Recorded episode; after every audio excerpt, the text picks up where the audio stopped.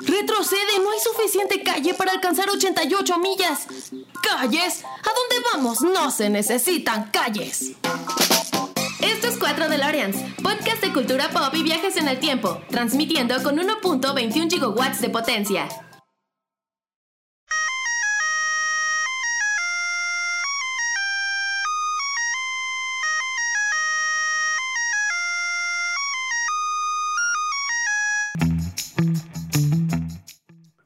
Hola a todos, bienvenidos al episodio número 136 de 4 de Lorians. Muchísimas gracias por escucharnos y bueno, les recuerdo, como les he estado diciendo todo este año, que se unan a las redes sociales de 4 de Lorians, 4 con número de Lorians, así como se escucha. Ya saben que estamos en Instagram, en Facebook, en Twitter. En Facebook tenemos el grupo y tenemos la página también. Y bueno, pues estamos en YouTube. Si ahorita nos están ustedes viendo en YouTube, por favor, ayúdenos dándole a la manita así o picándole a la campanita también para suscribirse. Eso nos va a ayudar mucho, mucho mucho, puncho para que este proyecto siga creciendo y este y bueno siga teniendo notoriedad. Saben también que estamos en plataformas de podcast. Por el momento únicamente estamos en Apple Podcast y en Spotify pero bueno eh, voy a tratar de irlo metiendo en más plataformas a partir del próximo año. Espero que pronto lo pueda conseguir pero por lo pronto estamos en esas plataformas y en YouTube. Recuerden también que en Spotify y Apple Podcast estoy subiendo otra vez los episodios desde el principio para que si ustedes se lo perdieron o no son nacidos al YouTube y prefieren escucharnos en formato de audio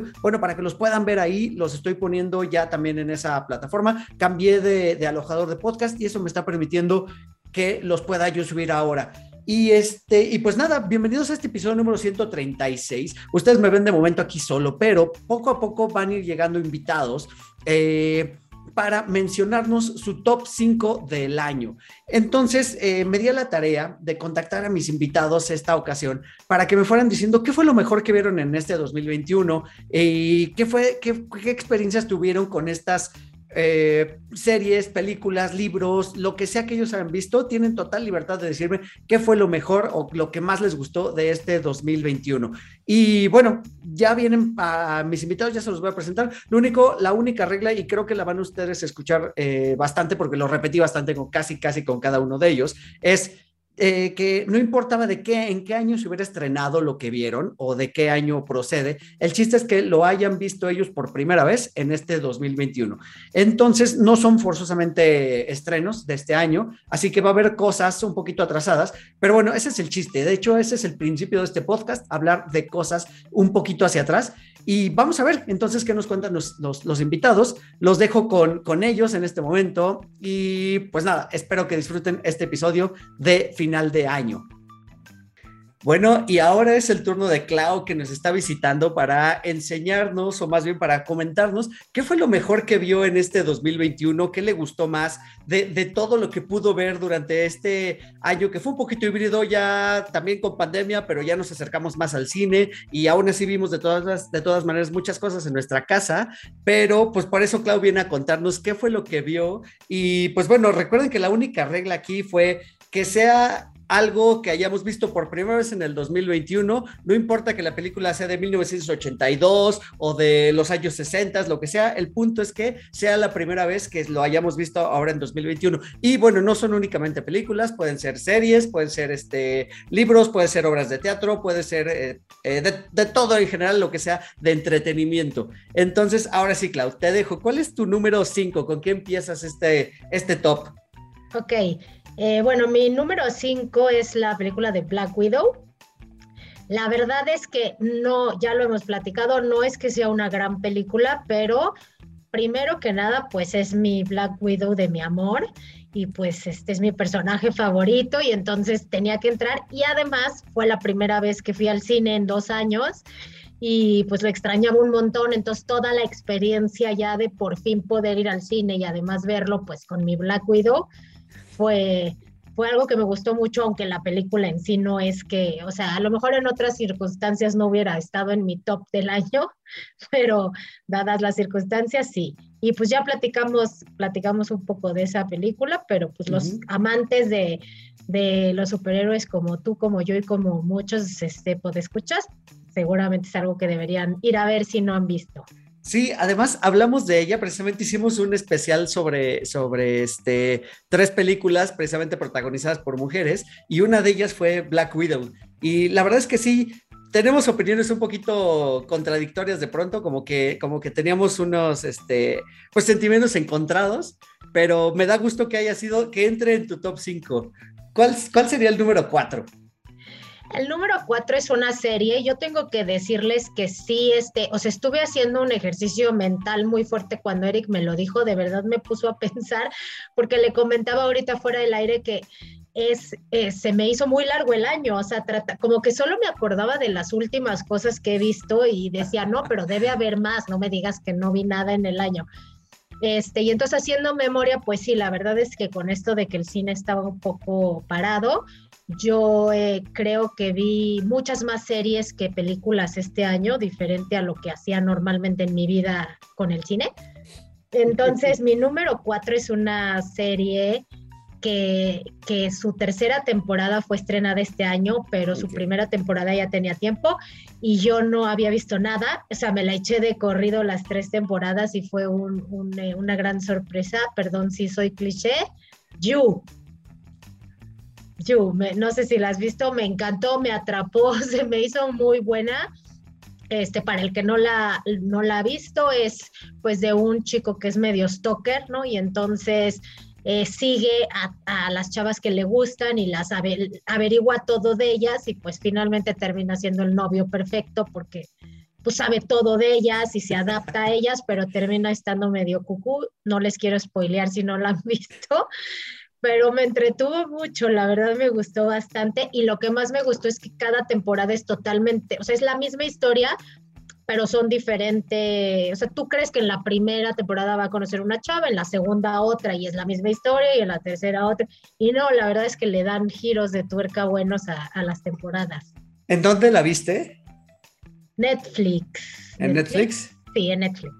Ah, ok, perfecto. Bueno, pues ahí está la recomendación número cuatro. Digamos que es como un, es que, que lo, lo dirías que es como un chick flicks, comedia romántica. Pues no, es como suspenso porque, porque sí es como asesinato y así. Oh, ok, ok. Sí, sí, sí, o sea, está cucú de que. Ah, no, ok, no, no, entonces mucho más thriller. Sí, sí, es más thriller y este, pero te digo que hubo todo un movimiento en, en, redes porque había muchas chavas diciendo que, este, que querían un novio así, que era un wow. y el actor tuvo que salir a decir, a ver, niñas, este cuate es un enfermo mental que, que se adapta a lo que ustedes quieren con tal de que le hagan caso pero está loco, es un psicópata, no, no, no busquen, no busquen eso. suena, suena, bastante interesante, yo no lo había visto, no la tenía en el radar y me la acabas de vender muy bien, ¿eh? voy a empezar a verla en los próximos, los próximos días. Vela, la verdad es que me sorprendió. Así es, así es, la voy a ver. ¿Cuál sería el número tres entonces? Mi número tres es eh, otro cliché, súper cliché, perdónenme, pero me encantó juego del calamar. no me lo esperaba, la verdad es que esto sí es una gran sorpresa. Sí, no tengo perfil del juego del calamar. Ni un poquito, pero cuéntanos, porque ya más o menos sabemos, o yo creo que la mayoría de los podescuchas saben de qué va el juego del calamar, pero si nos haces un pequeño resumen y por qué te gustó, eh, estaría súper bien. Eh, digamos que es, es este, unos juegos en donde personas que tienen una vida como muy complicada porque deben mucho dinero, sobre todo deben mucho dinero o tienen una gran, gran necesidad de dinero, son invitados por seres, bueno, por personajes muy, muy extraños a participar en un juego donde van a ganar muchísimo dinero, es coreana, entonces van a ganar muchísimo dinero y entonces ellos entran como primero un poco eh, inocentes al juego pensando que pues es así como entrar al juego de la oca y ya, pero muy pronto se dan cuenta que, que no, o sea, que perder el juego es morir. Entonces, pues la verdad es que todo el tiempo están debatiéndose entre, entre gana, o sea, sus ganas de ganar el dinero eh, contra su temor pues, de morirse, ¿no? Y entonces a mí me gustó, yo también no la quería ver al principio porque dije, no, me va a dar miedo y es muy sangrienta y es así, pero me gustó mucho porque además de ser, o sea, te juro que me ponía en, eh, así, en, en, en la fila del del sillón, así de, no, no, ¿qué va a pasar? Así, ¿no? Uno, un capítulo me hizo llorar, pero moco tendido, así de que me salían burbujas de moco y todo. Eh, o sea, está muy bien contada. El final no me encantó. Si quieren, ya cuando la, vean, podemos hacer un episodio especial. No me encantó el final, pero durante toda, durante toda la temporada te, estás cuestionando un poco toda esta, eh, pues como, como es esta bipolaridad en la que vivimos, ¿no? De pues qué es mejor tener tu vida ahí que le debes a todo mundo, vives en la miseria, eres muy pobre y al mismo tiempo, pues sí, pero tanto como para ganar dinero a costa de pues morirte y al mismo tiempo es muy enigmático quién organizó los juegos, ¿no? O sea, quiénes son los que están atrás de la máscara. Entonces, está muy bien hecha. No, y además que fue un hitazo, ¿no? O sea, fue una serie súper vista de Netflix precisamente y recuerdo que estuvo eh, varias semanas en primer lugar y pues bueno, salieron muchísimos memes y cuando de algo salen memes es que se está haciendo popular. Sí, yo fíjate que al principio no la quería ver y después la vi por subirme al tren del mame, la verdad, porque dije, no entiendo los memes y me quiero reír. Y además, pues siempre uno tiene que, para tener una opinión, tiene que verla, ¿no? No puede criticar y no verla. Entonces, la verdad me enganchó mucho. Si no la has visto, te la recomiendo. Y no nada más eso, te invito a que tengamos un capítulo. Perfecto, bueno, nada más por esa invitación, entonces la, voy a ver y nos, y nos organizamos para ahora en este 2022 hacer un capítulo al respecto. Ya está. ¿Cuál sería la segunda? Ya entrando en la recta final, ¿cuál es tu top 2? El top 2 es una película de la que hablamos eh, muy empezando el año en las Oscareñas. Ah, cierto. Eh, Promising Young Woman. Mm, si la recuerdas, es, eh, esta trata de una chica que quiere cobrar venganza por todos los hombres que le, que le hicieron como daño a ella y a su amiga en el pasado y cómo ella, pues, o bueno, su amiga iba a ser una, una doctora muy prominente y ella también, y su vida se ve arruinada por una mala broma de sus compañeros de la universidad. Y, este, y, a partir de ahí su vida, bueno, la vida de la amiga se destroza y ella la empieza a cuidar y se destroza, nadie les cree y entonces ella decide cobrar venganza. Eh, es, una, es, es, una película que me sorprendió muchísimo para bien, o sea, ya la discutimos muy abiertamente en nuestro capítulo de los Óscares, si lo quieren retomar y escucharlo, pero como que tiene todo, ¿no? O sea, tiene un mensaje muy fuerte, tiene un giro de tuerca padre, te mantiene como muy entretenido, tiene suspenso, tiene comedia, tiene, o sea, humor negro. Entonces la puse porque de verdad es de esas películas que igual y no visitarías, o sea, te pasan un poco desapercibidas. A ti y a mí nos, nos pasó por, por los Óscares, igual y sin eso no, ni la hubiéramos visto pero fue una gran sorpresa que me dejó el 2021. Sí, además de que fue ópera prima de la directora, la cual ahorita no recuerdo el nombre, pero como bien dice Klaus, si ustedes regresan a ese episodio de los Oscars de este año, ahí van a ver todo lo bueno y las maravillas que hablamos de esta película, que si bien no ganó, me parece que fue una grata sorpresa en todos los sentidos tenerla ahí. Se le dio mucha visibilidad por ello y creo que el tema está pues bastante, bastante adecuado a los tiempos en los que estamos viviendo. Me, me gusta tu elección como número dos. La verdad es que creo que fue una, una muy buena elección. Y pues ahora sí, redoble de tambor, porque vamos con el número uno. ¿Qué, ¿Qué, fue lo que más te gustó de este año que hayas visto en el 2021? Mira, el, 2000, el, número uno es una, es más bien obra de teatro. Bueno, no es obra de teatro, es, pero es teatro. Ajá yo nunca lo había visto, lo vi, o sea, sabía mucho de esto, ahorita les voy a decir qué es, sabía mucho de este, de este, de esta obra, bueno, es que no es obra, ahorita vas a ver qué, pero, pero nunca la había visto, mi hermana me convenció de, de ir y de verdad que de lo mejor que he hecho en 2021, que es la improlucha. No, sé si has oído de la improlucha. Yo no he escuchado, pero cuéntanos de qué va y por qué te gustó tanto. la improlucha es un concurso de improvisación. Ok. De, actores que se encargan de, hacer cosas de improvisación. antes de la pandemia era toda una temporada en donde tú ibas al teatro, hazte cuenta, cada jueves y, los actores iban peleando entre ellos este, improvisación y iban pasando a la siguiente fase, a la siguiente fase hasta que llegabas a la gran final.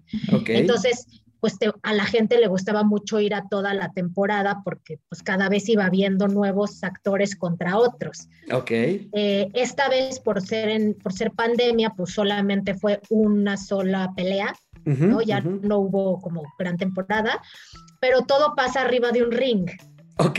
Un ring de box, de, de lucha libre, por eso se llama la impro lucha y todo es como si estuvieras en la lucha, o sea, es como los rudos contra los técnicos y la banda que toca están vestidos de, este, con máscaras de lucha libre. Y todo es arriba del ring, pero todo es improvisado, pero muy chistoso, o sea, el que está llevando como la, como la improvisación dice, a ver, público, díganme tres estilos de película no, pues que western, que anime, que así. Y entonces él escoge tres del público y le dice a los actores, tienes que actuar como película alemana. Y entonces empiezan a actuar uno y luego empieza a actuar el otro. Y luego él les va cambiando las instrucciones a medida que va este que va pasando la improvisación. Y ahora eres una serpiente y ahí está el otro así. Y, ahora, y así. Y todo el público el público es el que vota o sea, si votas por los rudos, mano así. Si votas por los técnicos, puño. Y entonces todos así. Pero la gente grita como si estuviera en las luchas, ¿eh? Wow. O sea, la gente le grita al actor así de, ¿qué pasó, papi chulo? No sé qué. Así, como si fueran las luchas. Ajá.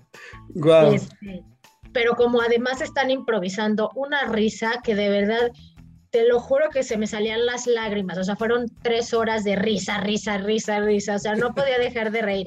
Y lo más padre es que cada vez que vas a la impro lucha, pues es un show distinto porque es improvisado. Entonces dicen que ya en 2022 se viene una temporada ahora sí ya, en firme, entonces te voy a invitar que vengas cordialmente conmigo a una impro lucha en vivo. Invitación aceptada porque lo vendiste súper bien. La verdad es que suena a que fue un momento de catarsis increíble como para relajarse y liberarse de todo el estrés que veníamos cargando durante esta pandemia.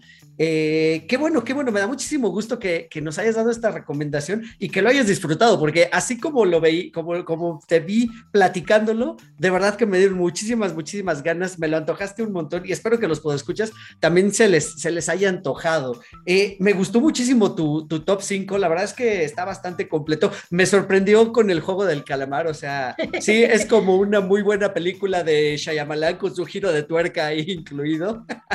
Este, vamos, vamos a hacer un, recuento muy rápido. En el número 5, Black Widow. El número 4, You. El número 3, El juego del calamar. El número 2, Promising Young Woman. Y número 1, La Improlucha. Exacto. Tremendo, tremendo top 5. Clau, de verdad, muchísimas gracias. Muchas gracias por acompañarnos en este 2021 durante varios episodios. Y pues nada, que sea un muy, muy, bonito 2022, que tengas un año nuevo increíble, que celebres de, la mejor manera. Y pues te esperamos el próximo año de nuevo aquí en, en Cuatro de Lorenz para seguir haciendo más episodios y seguir hablando de cosas ñoñas y de todo esto que nos gusta platicar siempre. No, al contrario, feliz año a todos. Fue un placer poderlos escuchar martes a martes y también poder haber participado con, con lo mío. Este, espero participar mucho en 2022, me encanta y este, ojalá pueda ser ya también presencial. Y ya, muchas gracias por invitarme. Gracias a ti y pues vamos a seguir con nuestro siguiente participante y su top 5. Bye. Bien, y ahora le ha tocado el turno a mi buen amigo George, que ya está del otro lado de la pantalla, y que nos va a contar cuál fue su top favorito de este año, qué fue lo, lo que más le gustó que haya visto en este 2021, sin importar de qué año haya sido, lo que más le haya gustado, series, películas, libros, telenovelas, teatro, este, incluso si le gustó la pastorela de, que pusieron en su comunidad, también cuenta. Amigo, bienvenido, ¿cómo estás? Y pues empezamos, amigo. ¿Cuál fue tu número 5? Híjole, amigo, yo iba a decir acá una, cuando le caché el celular, bueno, cuando le caché una carterista que me robó el celular, pero pues creo que ese no, no cuenta. Este, pues Mira, me tuve ahí un chancecito de ver cosas interesantes. Ahorita sobre todo de la plataforma de HBO Max. Y me sorprendieron muchas cosas, pero no lo voy a poner en orden como tal, pero sí voy a decir que el primero que, la primera que quiero mencionar es el Gran Hotel Budapest, Ah, que hace mucho yo no había visto por alguna cosa u otra. Digo, Wes Anderson es Wes Anderson, pero por alguna razón no habíamos coincidido el Gran Hotel, Hotel Budapest y yo. Y a principios de este año, que me lo encuentro en eh, el sistema de streaming de confianza de cualquiera de ustedes. Ahorita te voy a investigar por ahí dónde anda, ¿eh? porque yo creo que sí debe andar por ahí en, las, en los servicios. Pero sigue, prosigue, prosigue. ¿Por qué te- bueno, cuéntale a los podescuchas de qué va el Hotel Budapest y por qué te gustó tanto. Eh, Es que son de estas historias surreales, pero a la vez muy este, sencillas, pero que a la vez van bien entramadas, bien entrelazadas de Wes Anderson.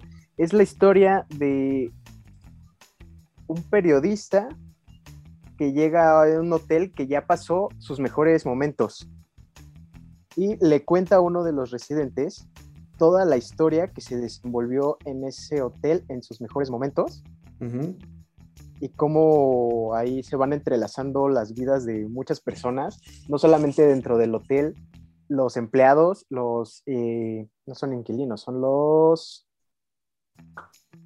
huéspedes, Huéspedes. ajá, y, este, y una panadera por ahí, otro- otras personas del pueblo, y es bastante, bastante gracioso, es como... Bueno, a muchas personas no, le gusta, no les gusta la comedia inglesa, pero es ese tipo de comedia muy sobria, muy sosa. digamos. Sí, y además creo que visualmente es hermosa, o sea, tiene esta calidad visual de Wes Anderson con toda la Wes simetría del mundo. Wes Anderson. Es, es muy, muy buena película, la verdad es que qué gusto que la hayas visto por fin. Y bueno, nada más del dato, está en Star Plus. Ahí, pues, si ustedes cuentan con este servicio, ahí la pueden ver también. Sí, sí, contrataron el combo con Disney Plus, vayan. Así es, definitivamente. ¿Cuál sería tu número cuatro, amigo? Mm, Pues te digo, no tengo un orden en específico, O bueno, la siguiente que nos quieres mencionar. pero yo quiero mencionar The Muppets. No es así como el show de los Muppets, es una serie tipo The Office, Ajá. pero eh, con los Muppets de protagonistas. Solamente tuvo... ajá. ¿Los Muppets de Disney que conocemos? Es correcto, es correcto. Es eh, del 2017, 18, si no mal recuerdo. Ok. Eh, tendría que investigárselo, tampoco tengo el dato exacto. Eh, pero es muy gracioso cómo hacen la fusión perfecta entre la comedia de The Office Ajá. con todas estas, este, eh, estos cortes a voz en off, o bueno, no, no es voz en off, a el personaje hablando con la cámara y lo que está pasando al mismo tiempo en la oficina. Ok, el, el humor de los mopeds, cómo mezclan muy bien esta parte entre los mopeds y también tienen muchas estrellas invitadas, como ya es este, Costumbre en sus shows. Ajá. y, Entonces, eh, la verdad, me fue una buena sorpresa. Eh, ya ves, también navegando por Disney Plus, encontré ese, esa joyita. Ok. Eh, también, lo que no recomiendo es la que sacaron después, que es así como demasiado tratando de pegarle a las nuevas te- tecnologías y no termina de cuajar bien las- la serie. Pero la de The Muppets, recomendadísima. Buenísimo, The Muppets en Disney Plus del 2015. Muy Ah, bien, la verdad es que me gusta, me gusta mucho esa recomendación, la verdad es que está buena, porque yo también soy súper fan de los Muppets, incluso eh, ahora que sacaron su especial de Halloween el mes pasado, la verdad es que yo lo vi y me pareció bastante, bastante divertido. Estaba, ¿Mejor con, que el de Eddie Murphy? sí, mucho mejor que el de Eddie Murphy. Sí, no, totalmente de acuerdo. y, en con varias, general- y con varias estrellas invitadas también. Sí, sí, sí, sí. En general a mí no me gusta la historia de la mansión embrujada, pero esa me entretuvo bastante. Sí, no, no, no, la verdad es que estuvo muy, muy entretenida. Amigo, tu siguiente top eh, sería el 3 en este caso, aunque ya sabemos que no tiene un orden para ti. Hmm, Pues espera, espera. Yo creo que me voy a ir por The Mitchells Against the Machine. Ok, ajá. Eh, fue una gran sorpresa. eh, al parecer, a principios de año no la iban a estrenar. eh, iba para cines. eh, estuvo toda esta compra Sony Fox, todo el desmadre que se hizo. Y la terminó rescatando Netflix. Netflix la estrena directamente en streaming. Y es como el sueño de muchos animadores. O sea, como muchos animadores trabajaron en esto. Tenemos nombres como Alex Hirsch ahí involucrados. Sí se nota mucho que son de ellos porque hay este, el personaje principal, bueno, se trata de una chica súper creativa que se siente muy incomprendida en su, en su familia. Este, crea videos de animación en YouTube, hace efectos especiales y está a punto de irse a la universidad a estudiar la carrera de sus sueños. Pero antes de eso se interpone un viaje familiar, un road trip, que es para llevar a esta niña, su, su familia, para llevarla al- a su universidad. Y eh, aparte de eso se involucra un apocalipsis tecnológico. Cierto. Está muy interesante. Eh, lo único que sí puedo decir que la, la escena inicial sí no me agrada mucho, sí es así de, oh my god, soy súper yo, soy súper creativo porque este, me, me encanta la animación. Eh, eso sí, no puedo con eso, tenía que decirlo, disculpen todo. Yo sé que muchos que ya vieron esa película la amaron, esa escena en especial no, pero en general la película es muy, muy buena. Sí, además, ¿sabes qué? Que es muy frenética. Todo el tiempo está pasando algo en pantalla y eso la hace bastante, bastante interesante. Y es estreno de este año, precisamente 2021. Es correcto. Sí, sí, sí, Correcto. sí la vi, tuve la oportunidad de verla. La verdad es que los personajes me parecieron súper interesantes. Esta, de pronto, de pronto como esta relación entre padre e hija, porque toda la familia está involucrada, o sea, es una familia nuclear y toda la familia está involucrada, pero la relación padre-hija, la verdad es que termina solucionándose bien, bien padre, o sea, está muy, muy bonita. Eh, cómo, cómo se soluciona ya todo el, el quid de la cuestión. No, y me encanta cómo se meten en la cultura del meme sin caer en, esa, en los errores que eh, cometieron series como Las Chicas Superpoderosas, el reboot, Claro. y lo hacen de muy buena manera. Muy bien, muy bien. Tremenda recomendación de Mitchells Against the Machines. La siguiente, amigo, tu número dos. Ajá. Escenas de un matrimonio. Uf. Ya, ya entré, ya entré en modo señora, por favor, ya está mi novela. señor. Y señor, y señor, porque también es una, es una novela de señor y señora. Claro, es una novelaza, pero muy buena, de esas novelas que estás ahí pegado los Ujú. 50 minutos que dura. Sí, Bueno, sí, sí, 50 sí. y tantos minutos que dura. Y es una miniserie, porque son seis episodios, si no me equivoco, Es ¿no? correcto, es correcto. Yo, yo me quedé esperando más. Eh, espero que, que se animen Oscar Isaac y Jessica Chastain a hacer más. Y pues habla de cómo va evolucionando un matrimonio. tal cual. es muy, muy crudo Y es bastante Totalmente. apegado a la realidad. Cierto. Eh, muchas veces puedes empatizar con uno u otro personaje y, y lo que me gusta es que no este, caen en el cliché de victimizar a uno u otro lado, Eso es sino verdad. que los dos, los dos tienen sus cosas, los dos tienen cola que les pisen y pues creo que es de las representaciones más fieles de, las rela- de una relación humana que he visto hasta el momento. Que sí hay momentos donde digo, ay, no manches, pobrecito, cayó en depresión, o pobrecita, es que ya no sabe ni qué hacer. Este, me, me- me gustó mucho, empatizas muy rápido con los personajes, además. Sí, además que es súper heartbreaking, ¿no? Tiene momentos que te tocan el corazón durísimo. Sí, Sí. sí, definitivamente. Me, me parece una gran serie, muy, muy bien actuada. eh, también creo que tiene. Además. Ajá, o sea, es un duelo de actuación en la pantalla. Cada que están estos dos personajes, pues prácticamente es todo el tiempo en pantalla, porque muchos de los episodios son ellos platicando, eh, hablando eh, con, altas y bajas de emociones. Y la verdad es que es un duelo actoral tremendo. O sea, de verdad que se las compras totalmente, que son una pareja que está teniendo, eh, bueno, que está surcando por esas aguas eh, misteriosas de la relación. Sí, claro, ¿no? Y además me gusta mucho estas, esta parte donde empiezan y parece que estás viendo el set de grabación y Cierto. cómo te van metiendo Ujú. a la situación, porque te van, van haciendo acercamiento hasta llegar a la cámara y la cámara traspasa el set.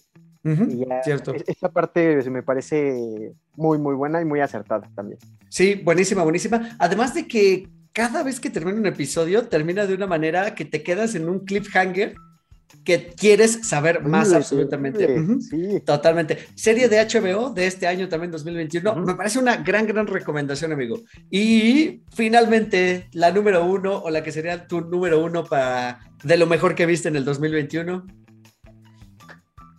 Yo tuve la fortuna de este año descubrir Doom Patrol. ok, ajá. Pero no puedo ser más feliz de ver cómo adaptaron muy, muy bien una serie de superhéroes hecha de, bueno, una, un cómic de DC. Porque live action ha sido tremendamente desafortunado. Se me hacen muy, este, muy fresas las, las adaptaciones. O sea, no he podido ver Flash, no he podido ver Arrow, no he podido ver Supergirl. Ninguna de esas de CW me ha llamado la atención realmente. Y la que me llamó la atención, que fue Constantine, la cancelaron. Entonces, eh, fue, fue una, muy grata sorpresa encontrarme con Doom Patrol, con un elenco bastante interesante. Sobre todo puedo destacar a Brendan Fraser en el papel de Robotman, que hace un excelente papel. Se- en serio, Brendan Fraser se merece todo el amor del mundo porque hace un excelente papel y es muy, muy entretenido. Y esta se trata de un grupo de héroes, más bien son metahumanos, perdedores, que tienen algo en común, que no tienen un sentido en la vida. Y terminan cayendo por azares del destino, o eso creemos, en la mansión de Niles Calder, que es una especie de Charles Xavier que recoge a, esta- a este tipo de metahumanos y Ujú. los acoge en su mansión. Y pues vemos todo tipo de aventuras surreales. Hay, hay un momento donde un burro se traga una ciudad entera y después la vomita. vemos este, viajes a otras dimensiones. eh, se, se convierten en zombies. Hay traseros que salen corriendo y matan a la gente. Es, es hilarante, tiene un humor muy negro, pero a la vez es muy. eh, ¿cómo, cómo decirlo? Como que va más allá. Eh, también te, te, ayuda, te puede ayudar a hacer catarsis en ciertos momentos eh, sobre esos temas que, tienen, que, manejan, que manejan mucho la depresión de algún personaje, el síndrome del impostor, este, eh, problemas de identidad. Mm, O sea, sí están muy bien hilados, van dejando muy bien las, eh, las cosas cimentadas para que se vaya desarrollando la historia. Sí me sorprendió varias veces y eso ya es difícil en una serie que, que me pase. Yo estoy encantadísimo con esta serie y ya, ya me terminé las tres temporadas, tres temporadas de 10 episodios de 58 minutos y estoy esperando la cuarta porque en serio me tiene al filo de la butaca esta serie. Y que además está en HBO Max también, las tres temporadas, entonces Correcto, igual ahí la pueden ver. Fíjate que esta yo no la he visto, pero sí me ha llamado la atención desde que conocí a este grupo de personajes. Cuando salió la serie de Netflix de Titans, hay un par de episodios que le dedican a Doom Patrol y me pareció la verdad es que bastante festivos estos personajes, me llamaron muchísimo la atención y sí quise saber un poquito más de ellos. Y después también los mencionan un poquito en Teen Titans Go, ya saben que yo soy fan de esa serie de, de animación y también los mencionan en algún momento. Y pues resulta que tienen relación con algunos de los superhéroes que ya conocemos, pero estos metahumanos prácticamente están como lo bien lo dice el nombre, están en la, la parte de atrás, están en el, patio trasero de la lista de superhéroes de DC. Entonces, la verdad es que es muy, muy llamativo. Sí tengo muchas ganas de verla y de verdad creo que me gusta esta como número uno ¿eh? y me entusiasma también cómo lo platicaste, que definitivamente creo que la voy a ver. Denle una oportunidad. Eh, mención honorífica, Wellington Paranormal, una serie de suspenso tipo los expedientes secretos X con un poco de policías del Bad Cops, Bad Cops. Este, que se trata de un par de policías que tienen que resolver misterios paranormales O sea, fantasmas, zombies, vampiros, aliens. Es comedia pura y dura. Y también tiene, tiene su, Tremendo. Tremendo, amigo. Pues me da, me da muchísimo gusto que nos hayas compartido tu top 5 de este año. Sé que no fue fácil porque sé que hemos visto también demasiadas cosas en lo que va de este 2021. y pues vamos a hacer un recuentísimo, un recuento, un recuentito, perdón, un recuento muy rápido de, tu top 5. El Gran Hotel Budapest de Wes Anderson, The Muppets del 2015. Eh, las máquinas contra, que diga, los Mitchells contra las máquinas, de Mitchells Again the Machines de, de Netflix, eh, Scenes from a Marriage de HBO, Doom Patrol como número, número uno y una mención honorífica para Wellington Paranormal. Tremendo, amigo. Pues muchísimas gracias por compartirnos este top. Y pues nada, amigo, te despido por el momento, deseándote que tengas un muy feliz año nuevo y que tengas otro año lleno de alegrías y de muchas cosas buenas que ver en cine o en la televisión o en los medios en los que tú quieras entretenerte. Festival de Torrento, ahí te voy. Perfecto, amigo. Pues muchísimas gracias por, por esta sección y vamos a pasar con el siguiente invitado. Bye bye.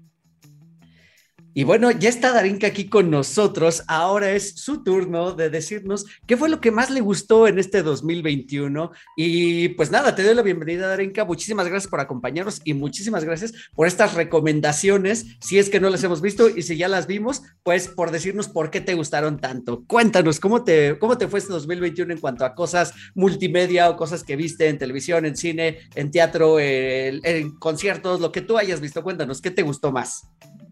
Bueno, pues primero muchísimas gracias de nuevo por invitarme. Es un placer, como siempre, estar aquí. Y pues yo creo que el 2021, híjole, trajo un montonal de cosas y un... La verdad es que para elegir solamente cinco eh, está muy corto. O sea, podríamos extendernos y hablar por horas y horas de todo lo que trajo el 2021. Creo que hubo cosas muy buenas, hubo cosas eh, de las que me gustaría seguir hablando y profundizar en más episodios, pero también hubo muchas cosas que me sorprendieron porque, por ejemplo, eh, empezaré dentro de mi lista con algo eh, de lo que no me había dado la oportunidad de ver que ahorita sabrán qué es, y que realmente eh, fue una sorpresa muy grata. El saber que las películas de acción se siguen haciendo de una manera tan increíble, creo que fue una sorpresa para mí y fue también eh, darme esa oportunidad de disfrutarlas y de saber que hay cosas que se siguen eh, logrando bastante bien. Súper, súper. Me da mucho gusto. Entonces, se nota que disfrutaste este año de ver varias cosas. Así que, ¿por qué no nos cuentas? Empezando por, ¿qué? por el número 5, vamos del 5 al 1. Del 5, ¿cuál fue de las que más te gustó? La quinta. Perfecto. Pues dentro de la posición 5 yo puse las películas de James Bond. Ok, así en general. General, o más bien la saga con Daniel Craig que yo no había visto. O sea, ninguna de las películas eh, con Daniel Craig, que empezó con eh, Casino y Royal. Eh, y bueno, con todas las demás, hasta esta película que salió en el 2021, que ya marca el final de las apariciones de Daniel Craig, yo no las había visto, entonces me chuté todas las películas de James Bond con Daniel Craig y la verdad es que fue una sorpresa y fue eh, pues básicamente básicamente como una cachetada, porque yo estaba muy peleada con las películas de James Bond. desde las últimas películas con Pierce Brosnan, que, híjole, si hay alguien dentro del público, creo que puede coincidir conmigo. La verdad es que a mí no me gustaron para nada, o un par. Este, y realmente estaba como muy decepcionada porque, pues, el personaje tiene mucho que dar y hay infinidad de libros que se han eh, dedicado pues eh, a este personaje, que es ya un ícono del Reino Unido. Entonces, ver toda la saga este, y ver esta película final, creo que realmente eh, fue un parteaguas, o sea, de poder disfrutar de nuevo, como te digo, las películas de acción, que estuvo muy bien lograda. Yo creo que, o sea, realmente si no la han visto, esta película final, la recomiendo ampliamente. Fue, eh, te deja una sensación y realmente un vacío por el final, que igual, o sea, no quiero spoilear, pero eh, para mí fue muy, muy, este, hasta cierto punto hasta conmovedor, o sea, porque es algo que nunca se ha visto en las películas de James Bond, entonces realmente este, las disfruté cañón. Oye, además de que este James Bond rompió con muchos hitos del personaje, ¿no? Empezando porque este James Bond ya es como, como que ya lo puedes lastimar, es como más terrenal. O sea, ya se despeina, sangra, eh, claro. ¿Sabes? Le pasan varias cosas. Incluso tiene eh, dolor en su corazoncito por algo que pasa dentro de la saga. que no quiere Exactamente. Este, Exactamente. Yo creo que sí, eh, también es un parteaguas crucial dentro del personaje con Daniel Craig, porque sí lo ves mucho más humano. lo ves donde sí se ensucia y hay sangre. Hay mucha más sangre de las del resto de las películas. Siempre vemos a James Bond, ya sabes, eh, con su traje de etiqueta y impecable. Impecable, exacto. Y este Daniel Craig se ensucia, se mancha, eh, llora, la suda, o sea, realmente la sufre. Entonces, 10 de 10. Muy bien, muy bien. Me, da gusto esta recomendación. Y yo también les recomendaría que las vayan a ver si no las han visto. Me falta ver la última, pero sí, sí quiero verla. Entonces espero llegarle pronto. ¿Cuál sería ahora tu número cuatro? El número cuatro. Esto, pues no sé qué tan polémico puede ser. Eh, la verdad es que lo quise incluir porque sí también fue como una sorpresa muy grata. lo disfruté bastante, pero yo en un principio estaba muy negada a verlo. Se hizo tan viral y se hizo tan eh, famoso en muy poco tiempo que, no sé, yo creo que igual no sé si alguien más dentro del panel pueda este, eh, estar a la par dentro de la lista. Bueno, pero el número cuatro es el juego del calamar. Sí, correcto, ya fue mencionado, pero cuéntanos por qué te gustó tanto. bueno, la verdad, eh, estaba muy sorprendida de que Netflix hiciera esta participación eh, y una producción coreana. La verdad es que, pues, para el público otaku es como un poco difícil ver, ya sabes, parte como doramas o películas coreanas, series coreanas. Es un poco, el catálogo es un poco difícil de encontrar en algunas... Eh, páginas de streaming, ¿no? Como Netflix, Amazon y demás. Es como buscarle. Pero bueno, se hizo tan popular y tan famoso que la verdad yo me rehusaba a verlo yo tenía la sensación de que iba a ser un churro, de que iba a ser una mala historia, solamente estaban apegándose a la popularidad pues del país, de la historia, pero al verla realmente te atrapa, te atrapa y la historia está muy bien hecha, el final realmente, a menos de que le pongas toda la atención del mundo, te puedes dar cuenta de cómo va a terminar. Pero la verdad es que ah, en cada episodio te va enganchando más y más y más y la quieres ver de una sentada. Entonces, se entiende perfectamente por qué se hizo tan viral, tan popular. Y la historia, la verdad es que sí te deja sí te deja con ganas de más. Estamos esperando la segunda temporada. buenísimo, buenísimo. Me da gusto que, que, la hayas disfrutado también, porque igual Clau, que fue nuestra invitada hace un par de segmentos, nos mencionó que le gustó mucho el juego del calamar y que también ella estaba reacia a verlo, pero también coincido en que Corea nos ha invadido en eh, los últimos años de, o bueno, no nos ha invadido, más bien nosotros nos hemos abierto a sus contenidos y nos ha sorprendido gratamente. Eh, y además de que sí, fue una serie que se volvió súper viral, se volvió súper popular y era imposible no verla o no hablar de ella o no encontrarte incluso con los memes. Y decíamos que si algo está en memes es porque es súper popular. Me da mucho gusto, qué bueno que la disfrutaste también. Sí, la verdad es que igual, sí. Mm, mm, no me imagino que haya alguien dentro del público que no la haya visto, pero si hay alguien que realmente ahí perdido que no la haya visto, por favor, hágalo, hágase un favor y hágalo. Perfecto. ¿Cuál sería ahora el número 3, a la mitad de la lista que, tenemos? Mira, en el número 3, esto va meramente por nostalgia y esto va meramente porque pues es parte de mí prácticamente. Y lo pongo que es la película, eh, bueno, las dos películas de Sailor Moon Eternal.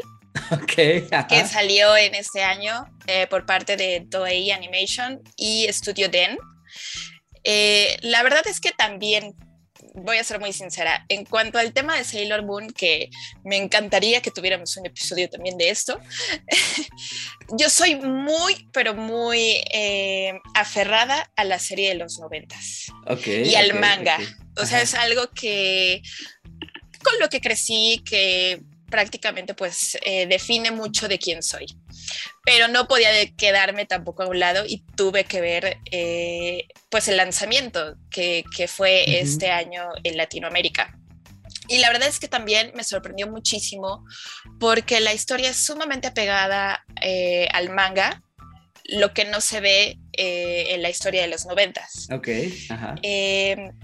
Y bueno, pues jugar con esa parte interna, mi niña interna, el volver a disfrutar eh, esa serie que para mí pues me encanta, que, que es la base de, mis raíces en el anime y en la cultura este, japonesa, por así decirlo. Eh, me gustó muchísimo realmente la historia está muy bien. Eh, me encantó que haya sido en dos partes, eh, porque llega a ser un poco pesada, entonces sí recomiendo que, que la, te puedas dar el tiempo y la puedas ver. Eh, si eres realmente fanático o fanática de, de la animación o de la historia, yo creo que también la vas a disfrutar porque te digo, es volverte a encontrar con esa parte que a lo mejor pudiste haber disfrutado de niño que ya lo disfrutas más como adulto. Me encantó la animación, me encantó la historia, me encantó que eh, se vea una Usagi o una Serena mucho más madura, por así decirlo. No tan berrinchuda, no tan como la pintan, te digo, en esta parte de los noventas. Eh, y sí, la verdad es que para mí fue también una gran, gran sorpresa en el 2021. sospechaba que iba a estar en tu lista, la verdad, porque ya lo habíamos platicado, de hecho, por mensajes de texto en algún momento, y además lo habías comentado en el grupo de Cuatro de Lorenz que estabas esperando con ansia este estreno, y pues yo creo que sí, debemos hacer un episodio, porque sí, definitivamente Sailor Moon también es algo súper popular, algo que se hizo muy grande en la cultura pop, y con lo que crecimos también, aún siendo niño, y que ya sabes, tenemos como nuestras caricaturas, a los, los niños tienen que ver los Caballeros del Zodíaco y las niñas ven Sailor Moon ¿no? pero, pero para nada, o sea, yo también creo que es una gran, gran serie eh, y no la he visto, me voy a dar el tiempo ahora que esté un poquito de, que tengo unos días libres, de que tenga vacación, voy a aprovechar para decir, me voy a levantar desde tempranito, voy a sentarme en el sillón y no levantarme hasta terminar de ver todos los contenidos que tengo pendientes. Sí, hay que darse el tiempo porque es bastante larguita. Pero sí, bueno, como dices, la historia pues se popularizó demasiado en México, sobre todo, pero vale mucho la pena. O sea, cuando te gustan esas historias de chicas mágicas, pues es la número uno. así es, totalmente. Vamos ahora con el segundo puesto en tu top 5 del año. El segundo puesto se lo voy a dar a Evangelion. Ok, eso sí es una sorpresa. 0 más 1.0. Sí, híjole, yo creo que esto sí fue una bomba en el 2021, al menos para mí. Ajá, ajá. Eh, esa película que pues se tardó tantísimos años en volver a salir a la luz y que todos estábamos conmocionados por esta nueva entrega. La verdad, y igual no quiero hacer mucho spoiler porque no sé si, pues, el público la haya visto, ¿no? Pero es una joya. No la puedo catalogar de otra forma más que una joya. Yo la vi dos veces en cuanto salió, igual no, no, quise quedarme con más tiempo este, para no spoilearme porque redes sociales. este, y la vi dos veces eh, en una semana y la verdad es que es de, es de esas cosas que te deja un vacío, que te deja entre vacío, entre conmoción, entre ganas de seguir eh, pensando el por qué. Y te preguntas, y, ¿pero por qué pasó esto? ¿Y qué hay detrás de esto otro? Sí, es de esas cosas que la verdad te hacen sudar, te enganchan, te, te conmocionan un montón. Es por eso que yo lo pongo en la segunda posición, porque de verdad me quedé básicamente un par de semanas. Con, Un, sentimiento en el pecho, realmente en el que no sabes qué está pasando.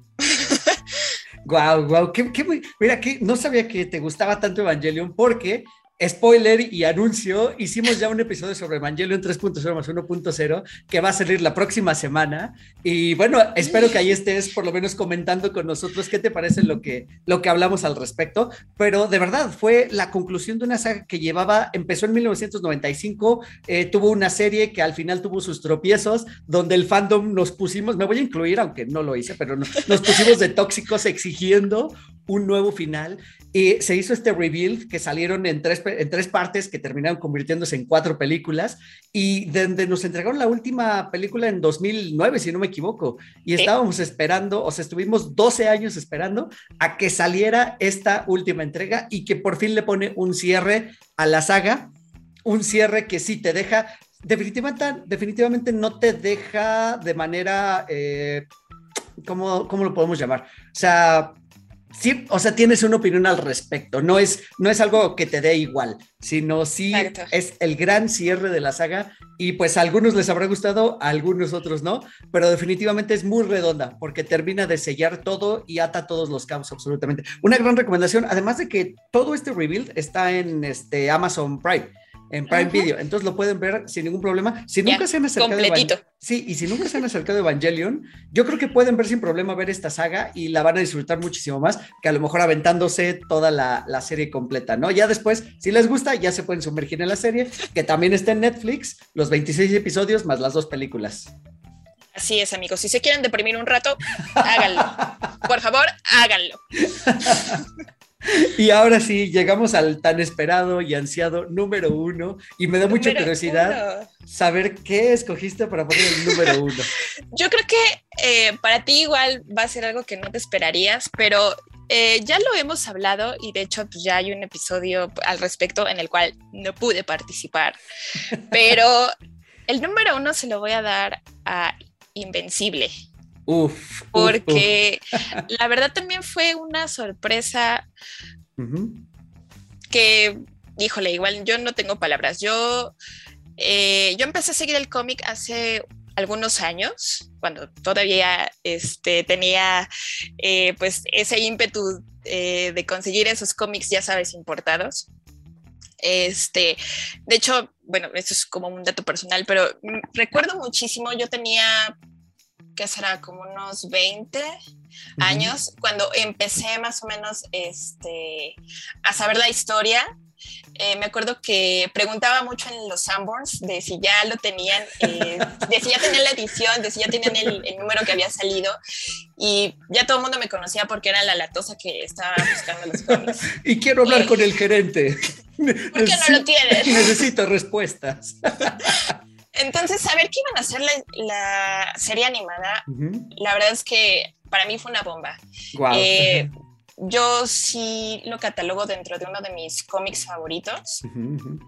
Entonces, saber y darme cuenta, por ejemplo, igual hasta de la ilustración que, tuvieron eh, en el estudio de animación, el cómo fueron eh, apegados a la historia, esta parte gore, que por supuesto me encanta y disfruté al máximo y que tenía mis reservas porque yo realmente no creía que, fuera que fuera a tener esa fidelidad eh, en la serie animada. Fue lo que amé y disfruté por completo. Realmente eh, me la chuté igual, yo creo en una, bueno, este, iba saliendo y cada vez que estaba ahí estaba pegada porque igual, o sea, necesito que ya salga la segunda temporada, lo necesitamos. Sí. Eh, y sí, o sea, la verdad es que sí está, y, la puse en la posición número uno por, por lo mismo, por, por lo que me encanta esa historia, por la fidelidad que yo encontré. Yo sé que muchos... Eh, tuvieron esa rencilla de que no les gustó tanto la animación porque es una animación clásica, pero bueno, para mí este, sí fue eh, entrar en ese debate porque pues la animación eh, para mí está perfecta, puesto que se trata como de e, esa entonación a un cómic clásico, ¿no? O sea, como si estuviéramos reviviendo esos cómics eh, de Batman, de Superman, pero con una historia completamente diferente. Totalmente, totalmente. Además, creo que nos sorprendió a muchos, por lo menos yo que no la conocía, sí fue una, una grata sorpresa encontrarme con otra historia de superhéroes donde eh, es muchísimo más profunda, donde cada personaje conocemos su trasfondo, entendemos por qué hacen lo que hacen.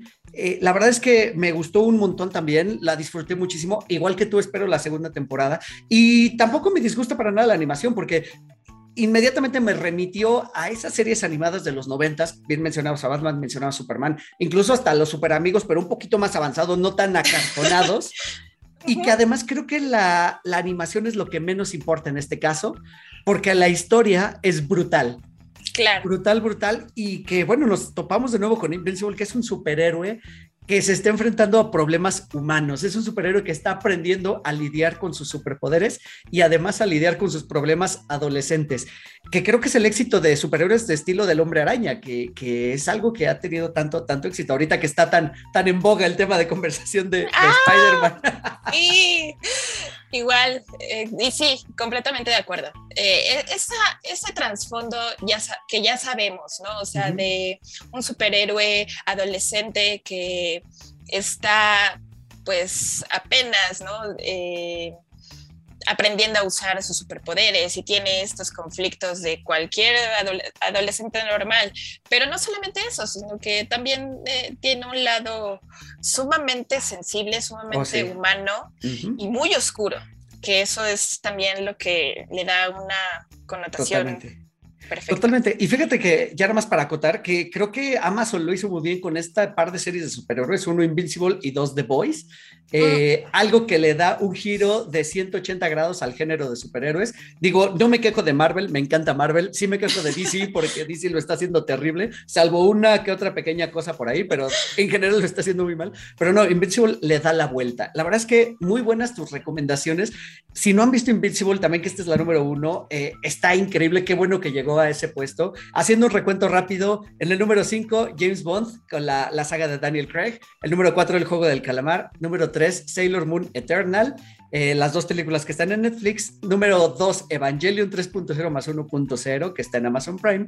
Y Invincible en Amazon Prime también. En Amazon Prime. Darinka, de verdad, muchísimas gracias por este top. Me, me, te agradezco muchísimo que hayas tomado el tiempo, que hayas participado en varios episodios durante este año. Espero y te deseo lo mejor del mundo para este 2022. Todos mis buenos deseos, como todos los buenos deseos seguramente de todos los que escuchas. Esperando que nos acompañes en muchos más episodios este próximo año y pues que la pases muy chévere en esta fiestas.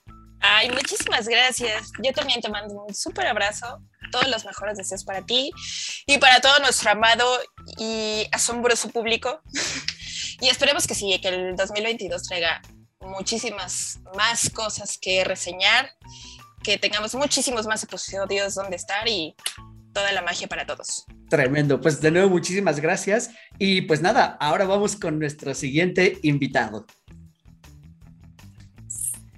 Y ahora le ha tocado el turno a mi tocayazo, Eric Ramírez del podcast Sin Rostro, que ya está aquí visitándonos después de haber celebrado su segundo aniversario también en el proyecto que tiene este también para formato de audio y creo que ya está apareciendo en video si no me equivoco. Así que pues sin más preámbulo le doy la bienvenida. Tocayo, ¿cómo estás? ¿Cómo te fue en este 2021? Y, y pues quiero que nos cuentes qué fue lo mejor que viste en este año.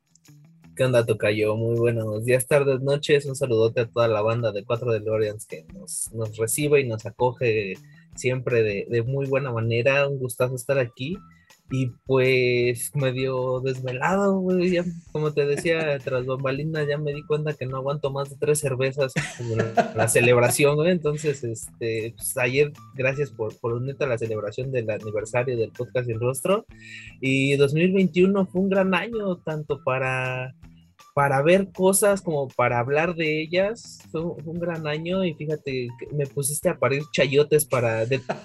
Creo que me entiendes muy bien porque consumes tanto como yo. O sea, hay, hay, momentos en los que en una sola noche me, la, me pongo a ver ocho, de 8 a 10 películas y de todos los tiempos, o sea, tanto cosas como no hemos, que no hemos visto, como cosas que, ya vimos y volvemos a ver, pero siempre es una cabronada estar consumiendo contenido porque nunca terminas. Así es. Eso es algo genial. Y creo que una de las, de las cosas que sí había visto, pero que no había visto en concreto, fue, para empezar, creo que el universo el universo animado de DC. Ok, este, este sería tu número 5. Este sería mi número 5. Ok, ok. Porque tuvimos la, fortuna de que a mitad de año llegó HBO Max. Y con HBO Max llegó, llegaron las franquicias de Warner. Ajá. Y Warner y HBO Max nos trajeron todo lo que es el universo animado de DC Comics en orden y en desorden. Me puse a buscar la lista por año de en dónde empieza, dónde termina y para mi fortuna ya había visto la mayor parte de ello y se engloban, son 16 películas, 16 películas del, son un chingo y es maravilloso. Yo creo que la gente que está haciendo el, el universo de, de, DC Comics en live action tiene mucho que aprender de la gente que hace el universo animado porque partiendo con Flashpoint, que es la, película que, inicia este universo animado de DC, Y, y, terminando con la Liga de la Justicia Oscura, Guerra en Apocalypse, son una cabronada de películas, todas y cada una de ellas, tanto en guion, animación, argumento, actuaciones de voz. Tenemos a Mark Hamill como el guasón en muchas de ellas. O sea, yo creo que para empezar y empezar fuerte este top que, me pusiste a, hacer, eh, el universo animado de DC está completo en HBO Max y creo que es una muy buena, es muy bueno para abrir boca, tanto que puse a mi hijo a verla. Así de, güey, tienes que ver esto. Tienes, ya tienes la edad para ver todo esto y, ahí está la cuenta, úsala y ponte a ver el universo animado de DC. Es maravilloso. Sí, fíjate que coincido, coincido, no en todas, porque de hecho ya tenemos un episodio de 4 de Loren sobre, sobre la Liga de la Justicia Animada, donde hablamos con Miguel específicamente de tres entregas. Una fue Justice League Dark, Apocalypse War de, 2020, la otra fue Justice League War de 2014 y, este, y por supuesto Flashpoint. La verdad es que tengo mis reservas un poquito, pero la verdad es que me divertí en todas y la pasé muy bien. Y sí, coincido contigo. Creo que lo están haciendo, o sea, la gente, como tú dices, la gente que está haciendo el universo animado lo hace muchísimo mejor que a quienes les encargaron la producción de todo el, live action. La verdad es que coincido contigo. Y es verdad, o sea, estando en HBO está súper facilísimo de ver. Eh, y como dices, está todo, todo de principio a fin. Y no nada más las películas, también hay series. He escuchado por ahí que la serie de Harley Quinn está muy buena. Está, por supuesto, Batman de los noventas. Eh, hay muchísimas cosas que ver en cuanto al universo animado y qué bueno que lo metiste en el top, porque la verdad es que nadie de los invitados lo había tocado hasta ahora y este y qué bueno que lo metiste porque es una gran recomendación también. Toma eso, Zack Snyder, en tu jeta. así es, así es, así es. ¿Cuál sería tu número cuatro, Tocayo? Número cuatro, y como me dijiste que no, que no tenía que ser a huevo de este año, que sí, correcto. cualquier, cualquier cosa, eh, recordándoles a los podescuchas, la única, este, la única limitante es que haya sido algo que hayamos visto por primera vez en este año. No importa si es de los 80s, de los 60s, etcétera, que lo hayamos leído, visto, escuchado por primera vez en este 2021. Qué chingón. Y sobre esa línea, mm, en mi número 4 sería How to Kill a Mockingbird, Cómo matar a un ruiseñor, basado en el libro de Harper Lee, pero es una, es una película de los 60s, me parece eh, había leído el libro de, Harper Lee porque lo mencionan en Las ventajas de ser invisible, que también es una gran película. Eh, lo mencionan en ese libro porque es un libro que en Estados Unidos lo tienen para, las, clases de literatura. Es un libro que los ponen a leer año con año y me llamó la atención que lo mencionaban en la película de, de Las ventajas de ser invisible. Y dije, pues vamos a leerlo y lo leí hace un par de años eh, me gustó mucho el libro y no había tenido la oportunidad de, ver la película porque eh, no es tan fácil de, conseguir y está en HBO. HBO tiene joyas de cine clásico, esa es una gran ventaja que tiene HBO. Y Cómo matar a un ruiseñor es una gran película que, como dice Homero Simpson, me enseñó cómo eh, cómo no juzgar a alguien por el color de su piel, pero no me enseñó a matar a un ruiseñor, ¿no? es una película hermosa desde la perspectiva de, desde la perspectiva de la hija de Atticus Finch, que es el protagonista, que es un abogado en, en un Estados Unidos, un Estados Unidos del sur, muy del sur, en donde todavía estamos en la época de la segregación racial. Y cuando, es una de las películas que se volvió muy famosa cuando todavía era, estaban en su apogeo las películas de juicios. Vemos un juicio en forma y te enseña cómo, pues, como siempre lo he dicho, no que la finalidad del cine sea enseñar, sino que aprendes indirectamente del cine pero te enseña cómo los valores de una persona valen más que todos los prejuicios de un pueblo juntos y cómo todos esos valores pueden eh, adoctrinar o enseñar de una manera correcta a tus propios hijos. Es una película muy bella, muy hermosa, que yo se las recomiendo mucho, además de leer el libro, porque sí, obviamente se desarrolla más el libro que en la película, pero la, película le hace justicia, tanto que el, actor principal, que se me fue el nombre, eh, se gana el Oscar a Mejor Actor, precisamente por su actuación de Atticus Finch.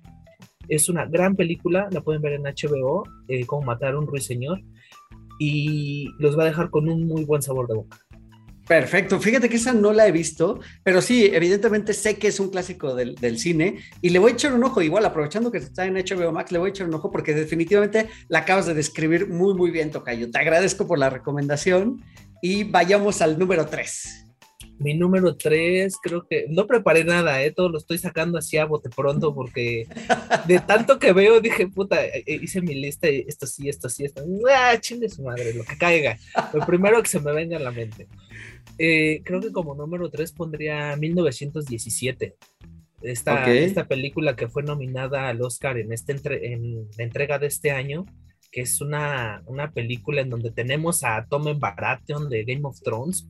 Fíjate que me, me causa mucha risa y me divierte bastante que después de Game of Thrones, todo el elenco ha estado participando en un chingo de cosas. Cierto. en 1917 tenemos al chico que la hizo de Tom Baratheon. En todo el, en Marvel tenemos prácticamente a todos los Stark. Sí, cierto. En New Mutants está Macy ah. Williams, que fue Aria, está en X-Men, está Sophie Turner, ahora en The Eternals estuvo Jon Snow y Rob Stark. Y tenemos, también creo que estuvo Peter Dinklage, ya es parte del, universo cinematográfico de Marvel. O sea, todo Game of Thrones está saliendo de, ese como que nicho que, en el que estuvo y nos damos cuenta que que es gente con mucho talento y en 1917 es una película puta, es una cabronada de plano secuencia. toda, la película es un plano secuencia. Y em, te empiezas a verla y crees que es algo muy, muy superficial sobre la Primera Guerra Mundial, que hay muy pocos documentos de la Primera Guerra Mundial porque fue hace mucho tiempo pero empieza de una manera muy tranquila en las trincheras en, de Alemania, creo que sí, todavía las pinches alemanes, las dos guerras fueron contra ellos, se pasan de verdad. pero vemos al ejército británico como estos dos, estos dos cuates que, los mandan a esta misión, cómo se tienen que adentrar en las líneas enemigas y, y todo, bueno, al estar todo en plano secuencia, te inmiscuye como, como si fueras tú el tercero de la misión y dices, güey, estos, estos cabrones están suicidándose tal cual y empiezas a ver todo el desarrollo de la película en este plano que es por el plano secuencia está en primer plano para ti. Cierto. Te vuela la cabeza, es una gran, gran película, la verdad salí muy satisfecho de ella y me dejó con ganas de aprender mucho más. De, fíjate, mm, mejor el cine que la escuela me han dado ganas de aprender de historia. Suele, suele pasar, porque además, ¿sabes qué? Que yo tuve la fortuna de ver esta película cuando salió en cine, porque ya se venía hablando mucho de ella. De hecho, parecía que iba a arrasar en la temporada de premios. Al final se quedó como mitad y mitad, ganó unos y, perdió otros. Pero la verdad es que, eh, o sea, con la fotografía de Roger Dickinson, que es un gran fotógrafo, consiguieron este efecto que verla en cine te sentías como si estuvieras en un ride, en, una montaña rusa. porque como dices, en primera persona tú eres uno más de los protagonistas y vas caminando tras de ellos, ¿no? Y cuando gira y los ves, eh, además, ¿sabes qué? Que tiene un momento, voy a hacer un pequeño spoiler, tiene un momento súper dramático, que es cuando ves cómo se le escapa la vida a alguien. O sea, está muy bien retratado esa parte, la verdad es que es, es muy bonito, bonito en el sentido de cómo está, cómo lo visualizaron y cómo lo plasmaron en pantalla. Sí, bonito cinematográficamente, porque sí es una, es una escena muy dura. Cierto. Imagino que te refieres a después del avión. Ajá, sí, correcto. Puta, te, te, están planteando a este personaje durante toda la película y llega ese momento y dices, ¿qué? ¿Qué pedo? Sí, sí, sí, sí, sí, te da un cachetadón. Ajá, un cachetadón, pero con tabique, con tabique en la mano. Sí, de toma, güey.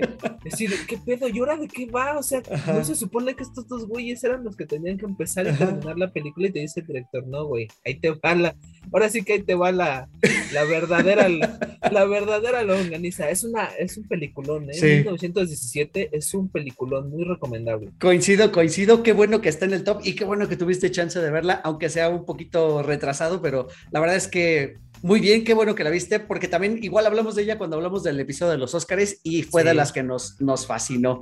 Vamos ahora con tu número dos, Tocayo. Mi número dos, fíjate que aquí sí se aventaron un tiro mi, mi número dos y mi número uno. Todavía estoy como que en dónde colocarlo, pero creo que mi número dos sería Invincible. Uf, ajá. Invincible, lo iba a colocar en número uno, pero no, creo que mi número uno estaba todavía mejor. Pero, el número, pero Invincible como número dos, puta, me aventé toda la, toda la primera temporada en una semana.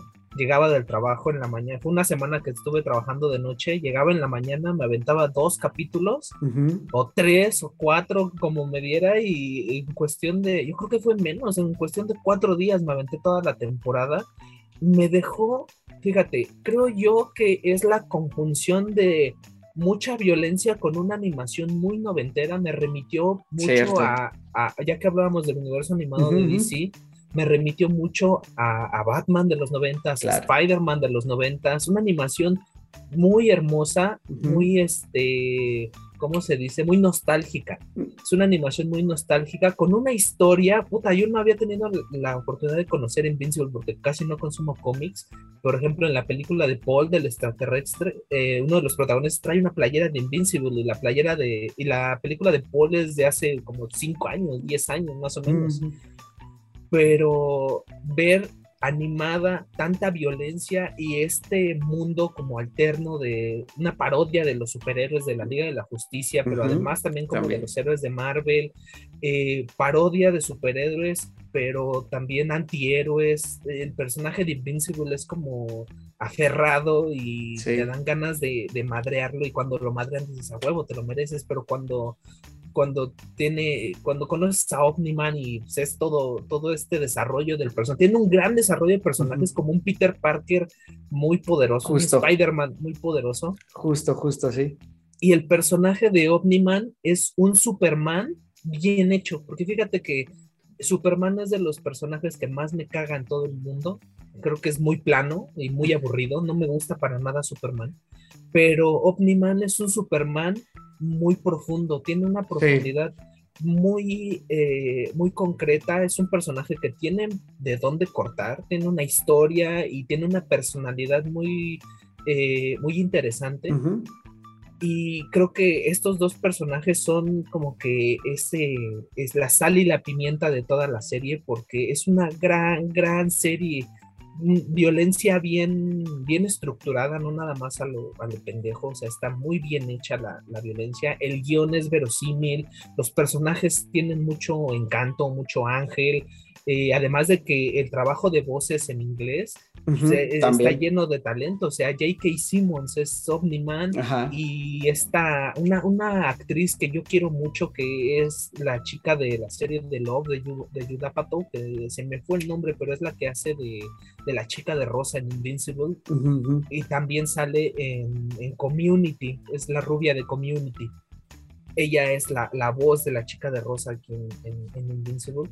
Entonces eso como que le da todavía un plus a la serie. Es una gran serie, me dejó con muy buen sabor de boca y me dieron ganas de ver todo lo demás, porque hay, había un post de Facebook en donde te aparecía un tomo y decía, la primera temporada de Invincible se quedó hasta aquí.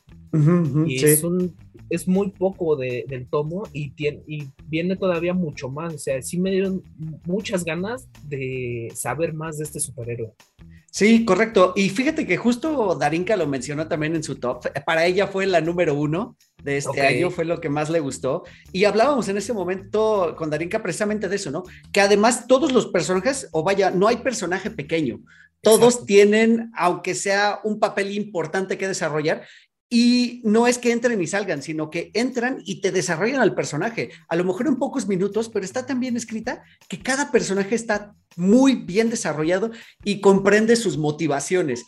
Eh, y eso me gustó mucho. Además de que abrieron muchísimos eh, eh, preguntas que no se cerraron y por eso todos estamos pendientes de qué va a pasar para esta segunda temporada. La verdad es que la expectativa, ¿eh? Correcto, correcto, sí, nos dejaron bastantes cliffhangers abiertos por ahí, o sea, la verdad es que sí, sí, sí, estaremos muy pendientes y, coincido junto contigo, junto con Darinka, en que esto está en el top de lo que vimos este año. Y es una chingonería invencible. Totalmente, totalmente. Y pasamos entonces ahora sí al número uno, porque ahora ya me da curiosidad. ¿Qué fue mejor que Invincible para ti este año, Tocayo? Fíjate que iba a poner a Shingeki no Kyojin con su tercera con su cuarta temporada, pero pues como todavía no termina, la segunda parte se estrena en enero, pues se la peló Shingeki no Kyojin, a pesar de ser uno de mis animes favoritos, dirigido por el, el mismo director de, que dirigió Death Note.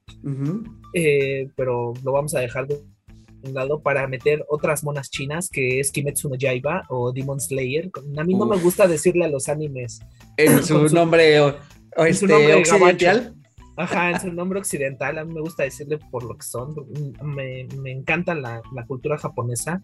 Y Kimetsu no Yaiba es un gran anime, o sea, la, la, oferta de anime es tan grande que es muy, cuando algo llega al mainstream lo, y consumes tanto como yo de ese, de ese estilo, es muy difícil como que adoptarlo. Por ejemplo, Dragon Ball sacó su, versión de Dragon Ball Super hace un año, hace dos años.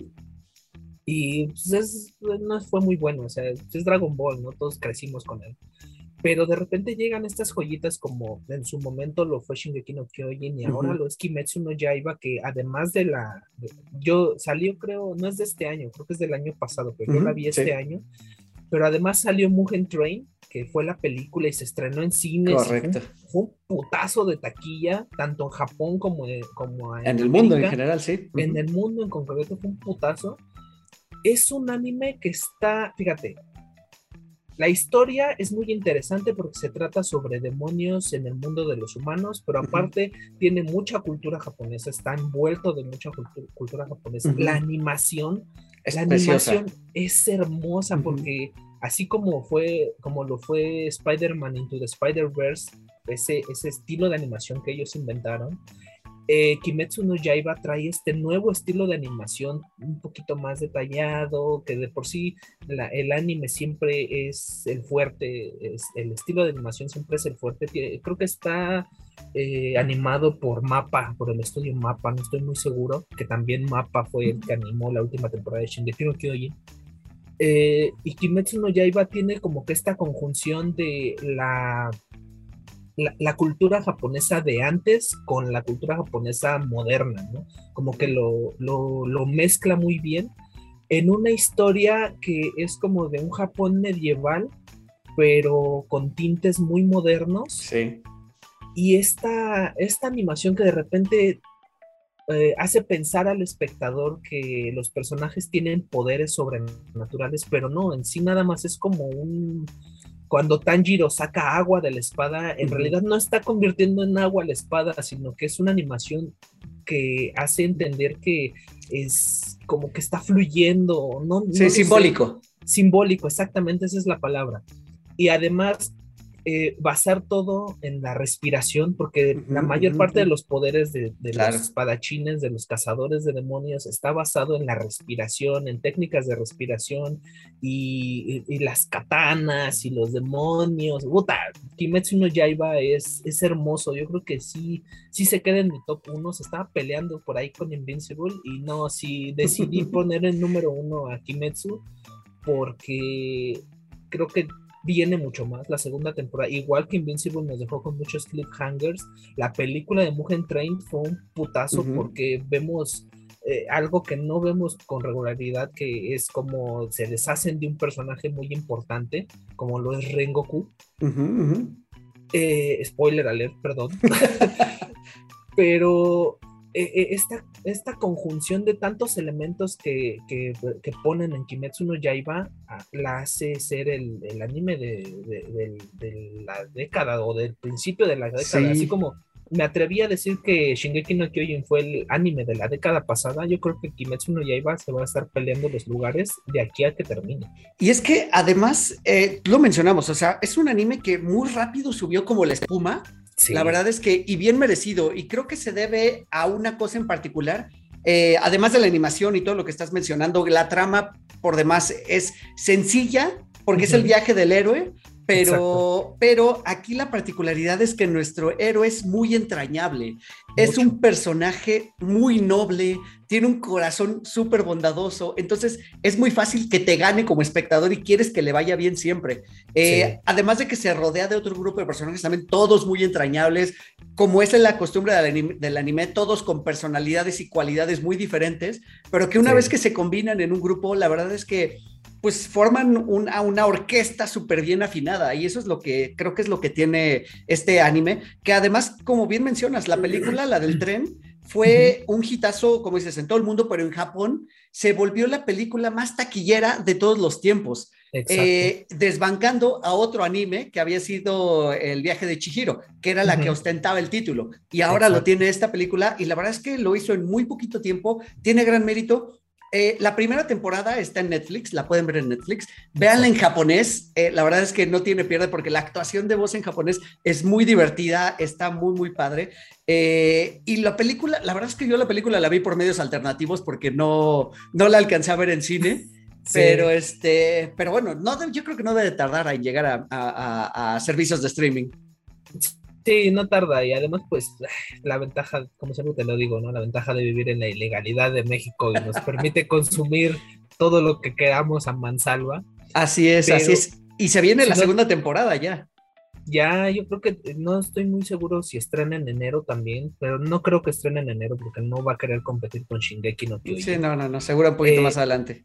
Un poquito más, creo que en la primavera, creo que se va a estrenar en la primavera de 2022 pero es un, es, un anime que, que rompió muchos récords y como tú lo mencionas, desbancar a Ghibli, desbancar a Chihiro del cine, desbancar a Ghibli no es algo tan fácil y es algo muy meritorio porque pues Ghibli es una de las, las empresas de cine animado más grandes que existen y más interesantes y que llegue este, este anime con, con, una película unitaria que es canon, que muchas veces las ovas o las películas no son canon en el anime y aquí decidieron que sí fuera canon en el anime y valió la pena porque eh, por ejemplo, los personajes, los tres personajes principales, cuatro, perdón, cuatro personajes principales, como tú dices, son entrañables y todos con su personalidad distintiva y vemos que hay muchos productos, o sea, algo que también dejó Kimetsu es que ahora vemos a todo mundo con, ya sea con los cubrebocas basados en la, en la indumentaria de los personajes, el diseño de personajes es, es grandioso porque son cosas muy específicas. Uno de mis personajes favoritos es este Shinobu Kocho, que es la chica de, los insectos. Eh, que en español yo la tiendo a, ver las cosas en dos, dos, veces, en su idioma original y con un doblaje en español, porque soy muy fan del doblaje. El el doblaje de Shinobu Kocho lo hace la chica que hace la voz de Anne Hathaway en todos lados. Es la misma actriz, creo que se llama Laura Torres, ¿no? Creo que sí es Laura Torres. No, Laura Torres es la que hace la voz de Goku chiquito y de Gohan. Eh, Cristina Hernández se llama la actriz. Y el trabajo de doblaje también es muy, es muy bueno porque conocemos el doblaje mexicano que es sumamente expresivo. Sí, son, son muy buenos, la verdad. La verdad son muy buenos y no le demerita nada. Creo que hasta es superior el doblaje al, al idioma original, ¿eh? porque sí, sí tiene muchos detalles. Entonces, ese sería mi top 1, Kimetsu no Yaiba, porque pues me, me mama el anime. Traigo una playera de Anoter, o sea. Muy bien, toca ahí. Pinche treintón viendo a anime. Pues, no, no, no, la verdad es que es maravilloso. O sea, yo coincido contigo, yo también, digo, sin considerarme un otaku, este, la verdad es que sí, sí, nos bañamos, sí, nosotros sí nos bañamos. es correcto. Y, y el anime, la verdad es que se presta para hacer de pronto historias muy maduras. Y creo que eso es lo que nos ha gustado también de pronto del anime, que tiene historias muy maduras, historias eh, bastante profundas y que se le puedan dar muchísimas lecturas.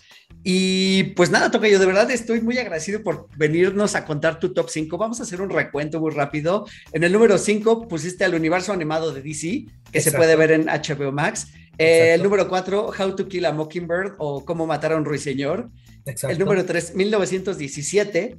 En el número 2, Invincible. Y en el número 1, ayúdame con el nombre. Kimetsu no Yaiba o Demon Slayer. No, díganle Kimetsu no Yaiba, las cosas por su nombre.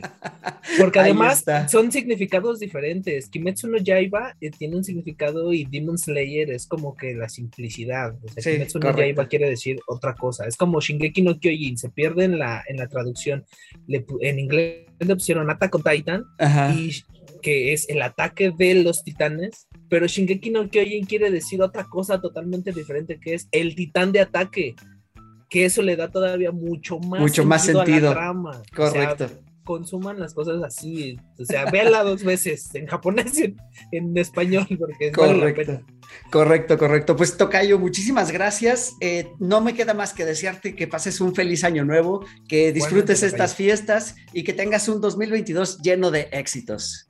Gracias, Tocayo. Igualmente para ti, para toda la gente de Cuatro de Loreans, vienen cosas todavía mejores. Gracias por, por, abrirnos los micrófonos, por sumarte a de este lado, muchas veces acá en el podcast Sin Rostro, eh, por invitarme, por creer que lo que digo tiene algún valor y puede aportar algo a ti y a tu público. Muchas gracias por ello y a la gente de Cuatro de Loreans, feliz año, feliz Navidad, feliz Yul, feliz Hanukkah, feliz Naviuka, lo que sea.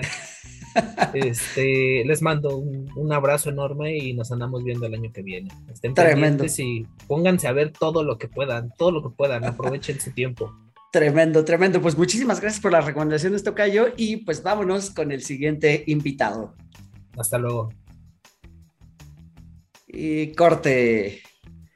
Ya está aquí Poli, ahora es turno de ella contarnos qué fue lo mejor que vio en el 2021, escuchó, este, vio en el teatro o vio en un este, teatro guiñol, lo que sea. Ya saben que este top 5 de lo mejor que vimos en el año abarcaba de todo. La única condición era que fue lo primera, la primera vez que lo vimos en este, en este año. Así es que cuéntanos, Poli, ¿cómo te fue este año fue un año bastante interesante porque creo que fue un año de regresar un poquito a lo que habíamos dejado en 2020, entonces ya hubo como más oportunidad de ir al cine, por ejemplo, este, ya no estar tan encerrados, ya no ver tantas eh, cosas en Netflix o en servicios de streaming, caminar y escuchar música, ver más el mundo.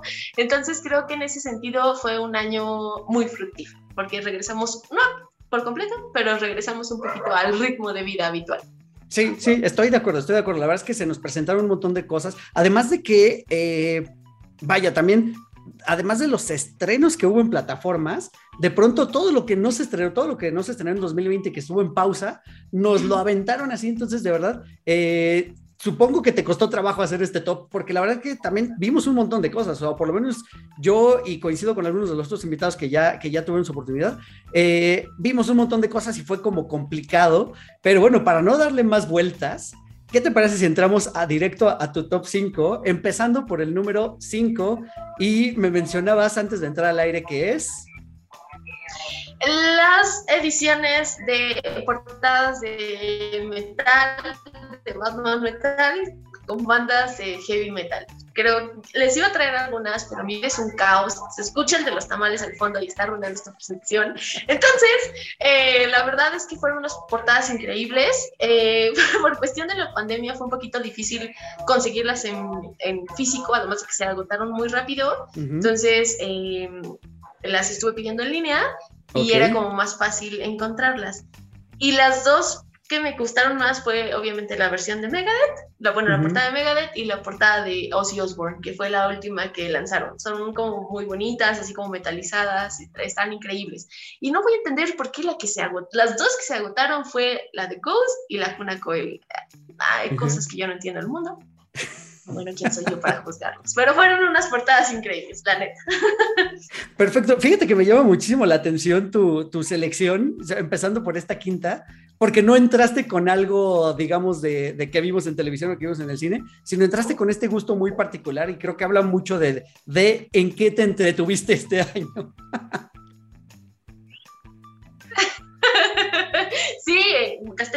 Cómics, en música, y ya saben. Eso, sí, son unas portadas increíbles. La verdad es que están maravillosas. Muy bien, perfecto. Vamos ahora con tu número 4. Y el número 4 me mencionabas que es una banda que recién descubriste. ¿Cuál es tu número 4? Mi número 4 es una banda finlandesa que se llama Stamina. Eh, justo con toda esta holgazanería de no salir de casa, me metí a muchos grupos en Facebook de metal porque de repente pues quiero escuchar bandas nuevas, pero me metí uno en particular que es eh, de Finlandia y a veces no entiendo nada de lo que dicen, eh, pero muchas otras solo veo fotos y videos de YouTube que ponen. Entonces en una de esas me encontré con una foto muy bonita de unos finlandeses increíbles y dije, wow, quiero escuchar esta banda. Pero sí, es, es, es como, sale un poquito de mi gusto habitual del metal porque a veces lo siento un poquito más al new metal, que el new metal a mí no me gusta para nada. Este, pero a veces tiene ciertos toques de, pero creo que está un poquito más interesante. Eh, ellos, eh, sus letras son casi todas, y no es que me equivoco, que todas en finlandés. Entonces ahí me tienen aprendiendo de canciones en y así.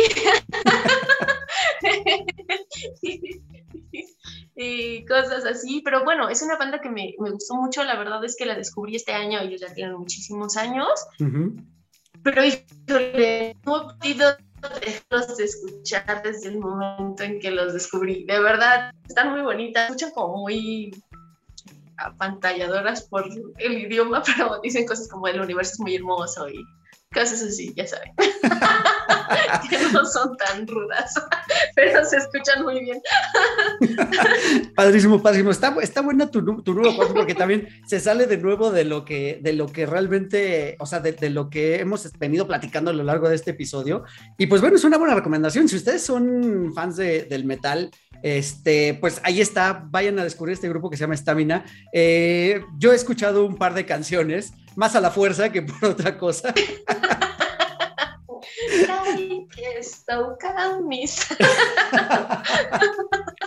Pero ahí están, ahí están. Eh, vayan, vayan, a verlos porque es la recomendación de Poli en el número 4. Y ahora sí, en el número 3 escogiste una serie de Amazon Prime. Ajá. Híjole, es una serie que este año me voló la cabeza. O sea, este año he, tenido un proceso extraño en mi vida, creo que es mi cercanía a los 30, si no es que para este entonces ya los cumplí. Bueno, no tengo idea, pero creo que me ha hecho querer ver cosas que tienen que ver más con el desarrollo humano y cosas así. Entonces, desde que vi que se iba a estrenar esta serie, uno, número uno la quería ver porque salía mi chiquitita Nicole Kidman. Y sea como sea, ella se sigue viendo increíble, aunque ya no tenga movimiento en el rostro. Ella siempre va a ser la mejor. y este, y Nueve Perfectos Desconocidos es una serie que creo yo, el tráiler fue un poco engañoso para mí, porque yo lo veía como un poquito más de misterio y de sectas y cosas de culto y bla, bla, bla. pues no, es una serie que tiene mucho que ver con, con un retiro espiritual, pero creo que sí ahonda mucho en el ser humano, ¿no? Este proceso de la gente tratando de curarse en una terapia de grupo, en un retiro espiritual, eh, súper intenso, ¿no? Con, drogas, em, llevándolos al límite, porque al final es eso, los llevan al límite para que puedan superar todas esas cosas que traen guardadas. Y la neta es que las actuaciones están increíbles, o sea, de verdad, el casting está muy bueno, pero de verdad la forma en la que se desarrolló toda la serie fue como, en serio estaban volando mi cabeza. Y pocas veces, Eric me conoce muy bien, pocas veces aguanto una serie. Las series no son lo mío. Entonces, amo que las series empiecen y terminen y no necesitamos más temporadas porque ya queremos saber cómo terminan y ya. Entonces, Nueve Perfectos Desconocidos me encantó. Si no la han visto, de verdad, véanla. Aprovechen ahorita que ya se la pueden maratonear, porque yo todavía la vi cuando se estrenaba como semana a semana. Semana, semana. Ah, ah, no, necesito más. Está está súper padre. De verdad, fue una gran serie. Sí, fíjate que esta serie tiene una particularidad y es que te atrapa también o sea, tiene también ese halo de misterio de pronto que te empiezas a compenetrar con los personajes y con un poquito el background de historia que te van, te van presentando de cada uno de ellos. Y, bueno, te hace que querer saber más. Como dices, fue una serie que se estrenó en Amazon Prime semana a semana y que cada uno de los episodios terminaba eh, con un cliffhanger que te dejaba pendiente de qué, qué va a pasar en, el siguiente. Eh, igual también tengo que reconocer que el casting es increíble, o sea, además de Nicole Kidman, está Michael Shannon, está Luke Evans, está Melissa McCarthy, este, la verdad es que muy, muy, muy buen cast, buenos actores. Debo, ya nada más yo este, voy a discrepar un poquito contigo. Me gustó que fue el final cerrara, que fuera redondo, que no fuera un, un nos vemos en la segunda temporada, pero no me encantó del todo cómo, cómo es la resolución. Es lo único. Ay, no, fue muy bonito. Pero, yo hasta lloré. Pero, pero,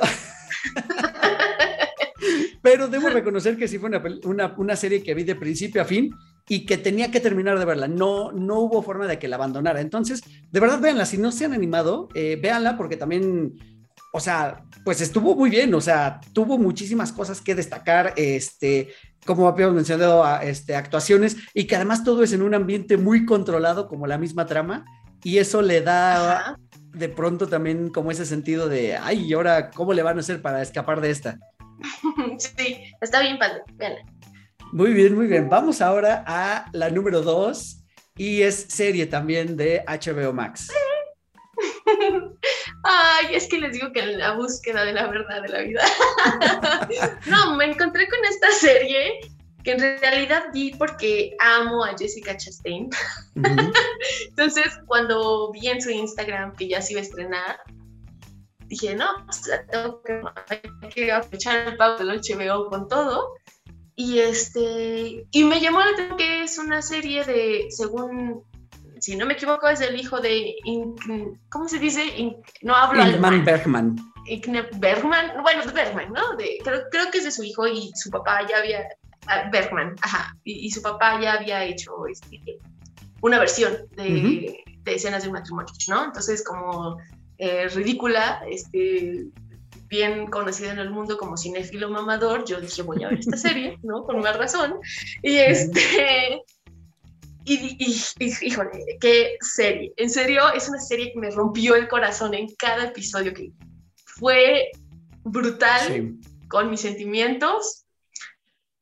Pero justo creo que eso es lo que me gusta, que estemos saliendo un poco de estas em, historias de amor cliché, en donde todo se resuelve fácilmente, y creo que esto se asemeja más a la realidad, ¿no? Este, además es una, una visión de lo que está sucediendo con esta liberación pues, femenina, ¿sabes? Porque creo que han cambiado muchas cosas eh, es una serie que ah, discutimos, sí, que era como tema de debate con mi prima Vivi y siempre nos impresionaba, ¿no? O sea, del lado de como mujer verlo, ¿no? Y que a veces la odiábamos, era como, ya no te amo, Jessica, porque les voy a decir algo, en el primer capítulo me pareció que se veía hermosa, o sea, es como, o sea, no hay mujer más perfecta que ella, se ve maravillosa, eh, qué linda, eh, ay, mira cómo llora, y aún así se ve increíble, o sea, Y en el segundo capítulo fue como,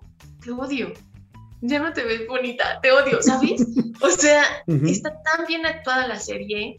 Eh, y es que está brutal, o sea, no esperaba nada de lo que pasó. Y me encanta que justo lo que yo decía, no, pues esto papá no era nunca nada de lo que yo creía que iba a pasar. Creo que eso me gusta, ¿sabes? O sea, que siempre me dejaba como diciendo, chale, pues es que sí, o sea, así es la vida. O sea, las reglas no están escritas. Nos han dicho que están escritas, pero no están escritas. Y así es.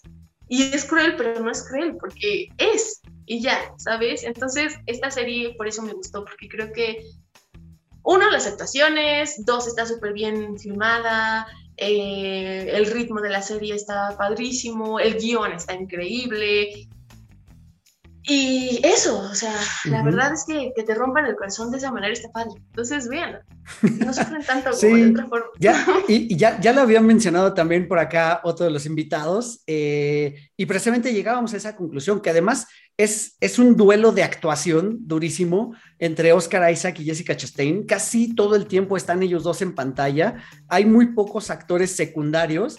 Ellos dos cargan con la serie por completo, de principio a fin y, sí, o sea, es heartbreaking, es cada episodio te da un golpe de una u de otra manera, este, y tal cual es eso, o sea, más allá de ser una dramatización de la vida real, parece más como la vida real en sí, ¿no? Un poquito acelerada porque por obvias razones no podían tardarse este 180 episodios para que lo viéramos a lo largo de seis meses, pues, pero, pero vaya, o sea, creo que está muy bien resumido y este, y sí, y además eh, visualmente está muy bien filmada. Eh, mencionaba Corsa, que fue el que la, mencionó, que esta característica que se fue filmada en pandemia y donde nos mostraban como que a cierta, de cierta forma presumían que, lograron hacerla durante esa época y donde veíamos a los actores y a todo el crew con sus mascarillas, con sus caretas y de pronto eh, el episodio empezaba así, lo seguía la cámara hasta la tlaqueta de acción y nos olvidábamos del mundo que hay detrás de la cámara para verlos a ellos. O sea, tenían actoralmente esa capacidad de hacerte olvidar que lo que estabas viendo era una ficción. Lo sentías con el corazón. Justo esa parte eh, es algo que a mí me gusta mucho como analizar, ¿no? Esta parte que casi nunca podemos ver el detrás de, ¿no? O sea, cómo se prepara un actor para entrar a, escena, o sea, ¿qué, ¿con qué energía vas a entrar? Eh, cómo te vas a preparar. Obviamente ya lo ensayaste, ya sabes lo que viene, bla, bla, bla. Pero, ¿cómo vas a entrar? ¿No? O sea, la respiración que vas a dar antes de la acción, no sé, yo qué sé, ¿no? Pero justo, yo siempre pienso, ¿cómo hicieron eso? O sea, siempre me pongo a pensar, neta, yo podría estar ahí con mi compañero con mis pompis al aire. O sea, ¿sabes? Siempre pienso como todas esas cosas. Digo, qué fuerte. O sea, por eso es... Eh, eh, se me hace tan interesante esa serie, porque te digo, va más allá de lo simplón de lo que sería mostrar un matrimonio, ¿sabes? Hay escenas realmente de ¿cómo decirlo? De, combate, de contacto, de, mucha energía, ¿sabes? Como de mucha agresividad. y eso me llama mucho la atención. Todo, todo el tiempo pensaba en esto, ¿no? Porque por mucho que dices lo de la claqueta, a mí nunca se me sale. O sea, es como algo que vive en mí, pensar cómo llegaron a eso, cómo hicieron eso, qué exploraron en sus cuerpos para llegar a, ese límite, porque tienen unos cambios bien bonitos, ¿no? Unos matices bien, bien bonitos, este, hay un manejo de emociones así cañón, eh, más allá de los rostros desencajados, corporalidad, o, sea, puntos, la manera en la que están colocados en el espacio, porque eso también te dice mucho, ¿no? El montaje de la escena en sí eh, te dice muchas cosas, ¿no? Entonces, creo que por eso también me gustó mucho, no sé, porque a pesar de que justo pensaba también como de, ay, no, pobrecito, pensaba como todo el trabajo que hay detrás del montaje de la serie en sí, ¿no? Y eso me encantó, me voló la cabeza. Sí, coincido, coincido. La verdad es que también una, una de las de mis series favoritas que vi, que vi en este año. Y pues vamos a pasar al, al número uno, al gran final de tu top 5 con el número uno. y es algo de Almodóvar. Sí, sí, estoy súper crocheada con Almodóvar este año, de verdad, mucho. Yo solo, es, fíjense, les voy a contar. Esta, La voz humana, eh, yo le digo película, pero creo que es un poco un cortometraje, dura 30 minutos y es este protagonizado por Tilda Swinton y lo aprecio mucho, uno, porque lo vi en el cine, lo vi en la cineteca, dos, porque fui con mi prima Vivi, y tres, porque está increíble, ¿no? O sea, de verdad, son los 30 minutos más... es que si, sigamos en la línea de la actuación, Tilda está cañón. O sea, tiene un manejo de matices y cambios y emociones increíble, porque es un monólogo en donde ella se está despidiendo de alguien a quien amó. Que es una constante que, me parece muy interesante. Eric, deberíamos hacer un episodio de Almodóvar. Pero justo después de, yo en de Almodóvar yo solo había visto todo sobre mi madre y me gustó mucho y la vi con mi mamá y lloramos y así. Cuando vi esta película obviamente es súper Almodóvar, muchos colores, este, ¿sabes? Como esta influencia, él, tiene esta peculiaridad de que sus personajes siempre son femeninos porque él creció rodeado de mujeres, ¿no? De su mamá, de su hermana, bla, bla, bla. Entonces siempre tiene como, no es como cuando los hombres escriben un guion hacia las mujeres y que tú dices, una mujer jamás en su vida diría eso ni haría eso. Almodóvar lo conoce perfectamente, ¿no? Entonces, esta sutileza de lo que siente una mujer al despedirse del amor de su vida y que su corazón se está partiendo, está súper bien dirigido y está súper bien plasmado por Tilda en estos 30 minutos. Ay, no sabes, es una historia hermosa. Bueno, es un monólogo hermoso, es un texto que sí o sí dices, sí, eso es muy cierto. Y todo el tiempo estás como, sí, claro que sí, muy bien, muy bien. Me encantó. Me, yo creo que sí es, la he visto, ya, ya hasta la conferencia no fue mis y así dije, me encanta, me encanta, o sea, y después de esa, quise ver más cine de Almodóvar, porque quería entender un poquito más cómo es que llegó a este punto, ¿sabes? Eh, ¿Qué había pasado en su historia para llegar a este punto, ¿no? Donde, donde pues puedes plasmar por completo creo que de esto se trata el cine de autor, ¿no? O sea, más allá de hacer tramas inentendibles, es la visión de un director, la visión de su mundo en ya en pantalla, ¿no? Entonces, ya revisando más su filmografía, híjole, me encanta que Almodóvar sepa plasmar lo que pensamos las mujeres. Me impresiona mucho, es una constante. Esta relación madre-hija o madre-hijo, la madre muy marcada todo el tiempo en, en sus películas, pero no de una manera freudiana tóxica, así de, ay, la mamá tiene... No, no, no, es como muy, pues de amor, ¿sabes? Como de, pues mi mamá es humano y, y sí, comete errores porque es un ser humano y es imperfecto, pero aún así la amo, ¿sabes? Y eso me encanta del cine de Almodóvar, de verdad estoy súper crocheada este año con Almodóvar y por eso es mi número uno y la voz humana creo que es algo que deberían ver todos, dura 30 minutos, está increíble y de verdad Tilda lo hace de una manera excepcional. Está fantástica. Si la quieren ver, está para rentar en Cinepolis uh Click. Es, si no, ya saben los medios alternativos, pero está increíble. De verdad, es algo que me encantó este año. Súper, súper. La verdad es que yo no la había visto, ni siquiera la tenía en el radar. Tilda Swinton es una actriz que reconozco que lo hace muy bien, me maravilla también cada vez que la veo. Y sí, como mencionas, o sea, está muy fácil de conseguir en prácticamente todas las plataformas está la compra. Eh, en Apple TV está en 25 pesos, en Amazon está en 39, Cinepolis Click está en 39 y Google Play por alguna razón es la más cara, cuesta 80 pesos. Pero bueno, ahí está finalmente para que, para que la, la veamos. Y pues me gustó muchísimo tu, tu top 5, la verdad es que muy, este, muy, muy, a, muy a tu estilo, muy muy diferente de lo que veníamos manejando en todo este episodio. Vamos a hacer un recuento. El número 5 fueron las portadas de heavy metal, de, de, las bandas de metal, de, con el la temática de Batman Metal. Este, de Batman Metal. Exactamente. este, número 4, Stamina, banda finlandesa, de igual de, de metal. El número 3, Nine Perfect Strangers en Amazon Prime. El número 2, Escenas de un matrimonio. Y número 1, La voz humana con Almodóvar. Tremendo, este, Poli, pues muchísimas gracias por compartirnos este top 5 y pues nada, te deseo que este sea, bueno, que tengas un muy feliz año nuevo, que disfrutes, que, que de la misma manera que el próximo año siga lleno de éxitos para ti para toda tu familia y te mando un gran abrazo.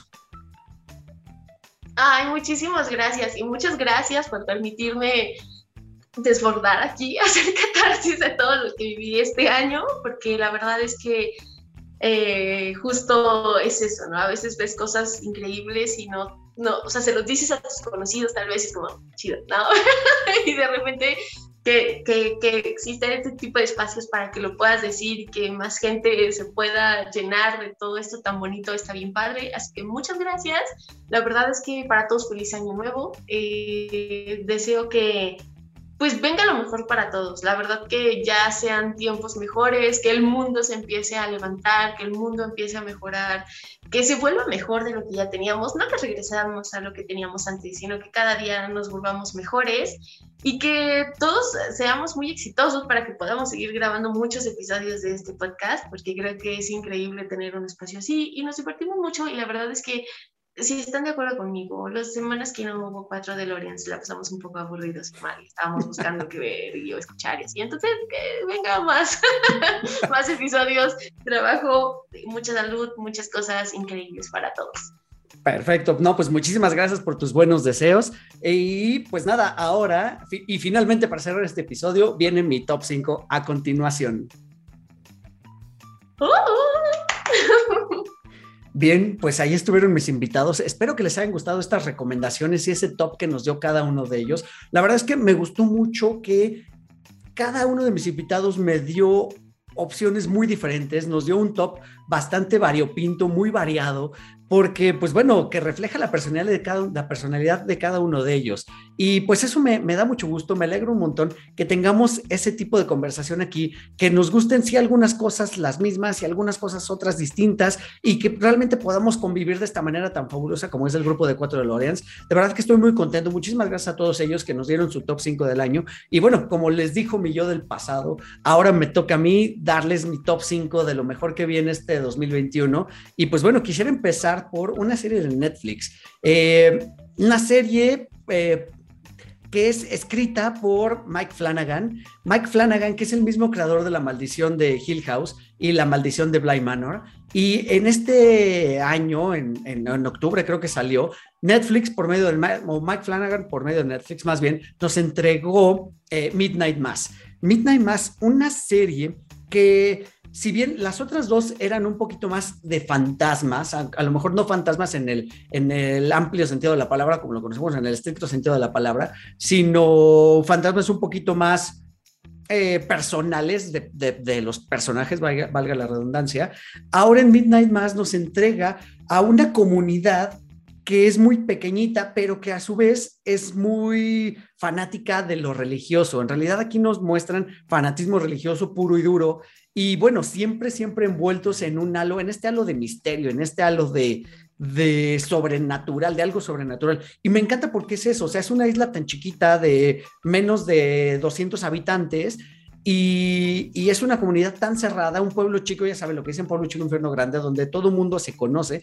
Y pues bueno, eh, Aquí sucede algo que de pronto llega un sacerdote, para no hacerles mucho spoiler, nada más les voy a decir el plot principal, llega un sacerdote más joven. Ellos tenían su sacerdote que ya era pues ya eran bastante mayor, y llega un sacerdote más joven con mucha energía, y pues esta gente que cierte, cierto, siente cierto fanatismo religioso, pues se empiezan a encariñar con él, ¿no? Y le empiezan a comprar de nuevo el discurso, y pues bueno, nos empiezan a mostrar lo peligroso realmente que es del fanatismo, no solamente religioso, ¿no? En cualquier situación, y bueno, además le sumamos un poquito todo esto sobrenatural y que, va a suceder en la isla y un misterio y se van a desatar un par de asesinatos por ahí que, que, van a empezar a envolver a toda la comunidad en, en, una desconfianza entre unos y otros. Y pues bueno, la verdad es que crea un ambiente bien, bien padre, de verdad, para, para el suspenso, en realidad también. Es una serie que te mantiene al filo del asiento, que, que ya lo sabe, Netflix lo sabe hacer muy bien. Cada que termina un episodio te dejen un cliffhanger para ver el siguiente y el siguiente y el siguiente. La verdad es que Midnight Mass me gustó un montón. Eh, fue una serie, pues definitivamente que disfruté muchísimo y yo se la recomiendo. Y bueno, ahí está en Netflix. La verdad es que véanla. Creo que esta llamó un poquito más la atención porque precisamente no trata de fantasmas, pero véanla porque de verdad ocurren cosas bien, bien padres. Además de que, pues, la calidad está muy, muy bien hecha, la fotografía está súper bonita y los ambientes, es una isla que sucede, eh, es, todo sucede en una isla más bien al norte de los Estados Unidos, entonces todos los ambientes son muy, muy este, tristes, muy sobrios, todo muy gris, muy neblinoso, la verdad es que está bien padre, sobre todo si les gustan ese tipo de, ambientación, yo creo que Midnight más les va a gustar, entonces ese fue mi número 5. En el número 4 está una película que vi este Halloween por recomendación de otro podcast, el podcast del Hype para, para Halloween, hizo su especial de, películas de terror y platicaron sobre una película de la India. Es raro, yo generalmente no, no me siento atraído por esas películas a menos que las recomienden. Y bueno, en este caso la verdad es que le atinaron. La película se llama Tumbad. Eh, híjole, qué película tan más increíble porque definitivamente es una película de, de, Bollywood, o sea, es una gran producción, pero hecha en la India absolutamente. Eh, está, está increíble que además, pues el idioma, eh, valga este, la expresión, pues está en indio o en hindú, debe, ser en indio el idioma o en bengalí, no sé bien cuál es el, el idioma de allá, pero bueno, todo está en eso y está en Amazon Prime. Ahí, es, fue, ahí fue donde la vi y ahí es donde ustedes la pueden ver. Lo único malo es que, eh, o bueno, malo entre comillas, es que los subtítulos son en inglés. Entonces, si ustedes saben, saben inglés y les gusta, véanla de verdad, porque yo me acostumbré muy rápido, muy rápido, muy rápido a escuchar y a leer los subtítulos en, inglés. Espero que haya estado bien traducida, porque la verdad es que la historia es fabulosa. Eh, Tumbad va de avaricia, básicamente, es una historia de avaricia. Es una historia de una familia muy pequeña que eh, abandona una villa eh, eh, maldita y, bueno, la, abandonan porque precisamente ahí se esconde un tesoro, ¿no? Y un secreto.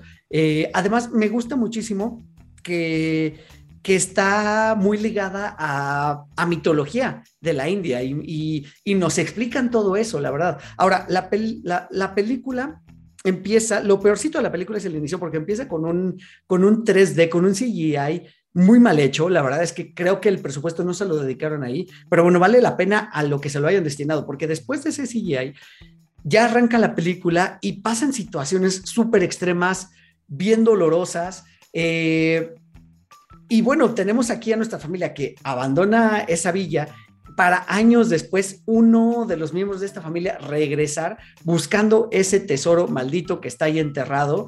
Y bueno, no les voy a hacer más mayor spoiler para que la vean porque está muy, muy buena. Consigue el tesoro, pero con un costo. Un costo que se lo va a ir cobrando poco a poco a poco hasta... Híjole, no, no, no les quiero decir más para que la vean porque de verdad está súper, súper padre, porque obviamente una vez que nuestro personaje principal se hace con el tesoro, empieza precisamente esa codicia y esa avaricia de tener más, y ahí se desata como toda la maldición, o más bien nos damos cuenta de por qué está maldito el lugar y por qué está maldito el tesoro. Y la verdad es que también, el, pues voy a tener que, aquí para nada más para que sea como un pequeño ganchito, hay un monstruo inmiscuido en todo esto. Qué barbaridad qué bien hecho está, está muy bien logrado. Es un monstruo hecho en animación. Lo que no le gastaron a la animación al inicio de la película, se lo gastaron en este monstruo y la verdad es que está increíble. Quedó padrísimo. Vale muchísimo la pena. Vayan a verla. Tumbad está en Amazon Prime. Ese fue mi número 4.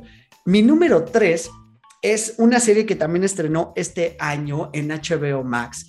Fue de las primeras cosas que vi en cuanto contraté este servicio y es Mayor of Easttown. Yo ya había platicado esta serie en un episodio hace algunos meses, porque la verdad es que estaba yo encantado con esta serie. Esta serie es protagonizada por Kate Winslet eh, donde ella es una policía, una policía ya entrada en años, ya en sus cincuentas, y bueno, es una policía que además de estar resolviendo sus casos, porque bueno, es una policía que vive en un pueblo muy pequeñito que se llama precisamente East Town. Es un pueblo también chiquitito donde prácticamente la policía local únicamente se dedica a bajar gatos de los árboles, o sea, donde nunca pasa nada.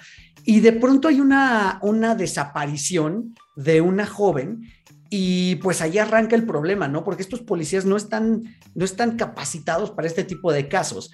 Y bueno, todo el pueblo se les echa encima, ¿no? ¿Cómo es que una, una comunidad tan pequeña pudo haber sucedido eso?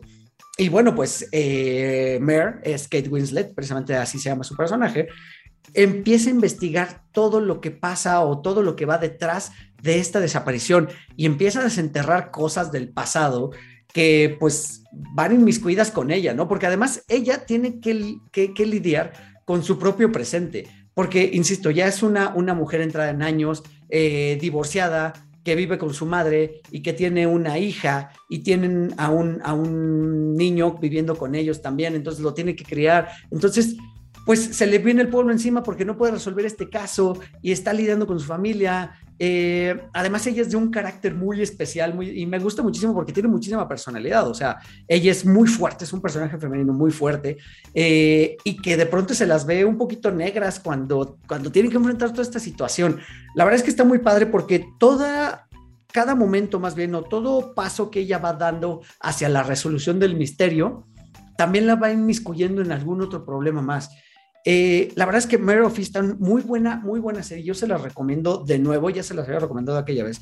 Y el final es de no creerse. El final es. Eh, vaya, es, de esos finales donde tú pensabas que iba a un lado. Es, ¿saben que es como clásico una película de pronto de, suspenso donde no sabes quién es, quién es el asesino y te van distrayendo con diferentes pistas? Esta serie hace un poquito eso. Y encontrar realmente a quién es el culpable cuesta trabajo si la ven, la atención, porque ya cuando una vez te das cuenta, o sea, yo una vez que lo viste dices, claro, todo estaba ahí, estaba ante mis ojos. Es ese giro de tuerca que me gusta mucho. Entonces, vean Mare of, Easttown. Eh, está, esa estuvo en mi top 3. Y bueno, vamos a llegar al número 2 y número 1. Eh, estas dos que me faltan son películas que se estrenaron este año y son de esas pocas películas que me hicieron salir al cine. Eh, digo, no, no, no, no hace falta que yo les recuerde que seguimos en una pandemia, que, o sea, aunque todo el año empezó como a normalizarse un poquito más, empezamos a salir un poquito más, eh, si bien no sin descuidarnos, sí nos dimos cuenta de cómo poder seguir con nuestra vida más o menos normal, sin, sin descuidarnos, no extremando o teniendo ciertas precauciones. Entonces, estas dos películas, la verdad es que me hicieron salir de casa, me hicieron ir al cine, porque les tenía yo muchísimas ganas. En el número dos está a Quiet Place 2, la secuela de A Quiet Place que nos entregaron en 2018, si no me equivoco. Esta película iba a salir justo en el 2020 y se retrasó por todo el tema de la pandemia y pues ya en 2021 decidieron estrenarla y la verdad es que qué bueno, qué bueno que no se fue directo a plataforma porque verla en cine es una verdadera aventura. Es un viaje absoluto porque si ustedes recuerdan, en la primera todo lo que tiene que ver con el audio es importantísimo obviamente, es de esas pocas películas que a mí me tocó ver donde la gente se quedaba callada. Porque de eso trata, de que salen unos monstruos que si te escuchan, te comen, ¿no? Te, te lleva el payaso. Y esta dos empieza un poquito antes de. De hecho, no es ningún spoiler porque esto sale en el tráiler. Empieza antes de que suceda todo. Entonces me gustó mucho eso, que que vemos a los mismos protagonistas en su vida normal y cómo arranca todo el desastre. Y después brincamos a lo que va a pasar después. Es igual de estresante que la primera, sí, es igual de emocionante también. Eh, son absolutamente los, los mismos personajes, el mismo elenco repite. Quizá ahí falla un poquito porque obviamente los niños de un año a otro eh, crecieron y pues obviamente se ven más grandes.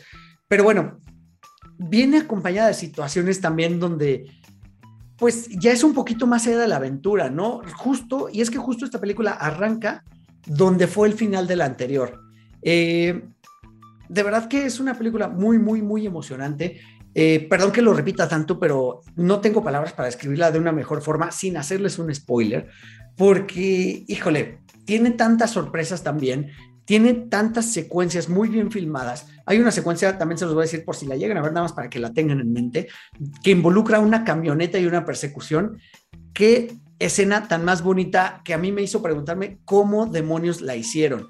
Es un poquito la escena al estilo de los niños del hombre, donde la cámara entra, sale del auto, da la vuelta y vuelve a entrar Qué cosa tan increíble. Está súper, súper, súper bien filmada. Además, esta, si no me equivoco, la vi en IMAX. Entonces, eso ayuda, bueno, ayudó a que el efecto fuera mucho mayor y pues el sonido es impecable. Entonces, vean eh, A Quiet Place 2, véanla con las mejores condiciones de audio posible. Véanla eh, con el teléfono apagado, con las luces apagadas, porque de verdad se tienen que meter en la historia y, y en serio, te pone los nervios de punta y bueno, cada vez que salen estos alienígenas, monstruos, eh, seres extraños que están acabando con la humanidad, híjole, de verdad es que se siente pánico, se siente terror. Y, bueno, clavas las uñas en el asiento. Muy, muy buena película. Yo se las, se las recomiendo. Véanla cuando puedan. Ahorita no sé si ya está en servicio de streaming. Me parece que todavía no, pero no debe tardar, no debe tardar en salir para que, para que la vean. Y, este, y pues nada, ese fue mi número dos. Y pues ahora sí, vámonos al número uno. Y como les decía, fue otra de esas películas que me hizo, me hizo salir a la calle, me hizo ir al cine, me hizo comprar los boletos, incluso un par de días o algunos días antes, porque tenía muchísimas ganas de verla. Y es eh, Last Night in Soho de Edgar Wright, eh, protagonizada con, por Anya Taylor Joy y Thomasin Mackenzie, grandes actrices. Y bueno, es una película que primero nos la vendieron como una película de terror, como una película de fantasmas, eh, o por lo menos eso es lo que nos daba a entender el tráiler, ¿no? Donde está Thomasin Mackenzie, esta chica que llega a vivir a este barrio de Soho en, Londres, eh, una chica solitaria y que de pronto empieza a, a sufrir un tipo de vida paralela a través de los espejos y a través de los sueños con una chica del pasado que es interpretada por Anya Taylor Joy.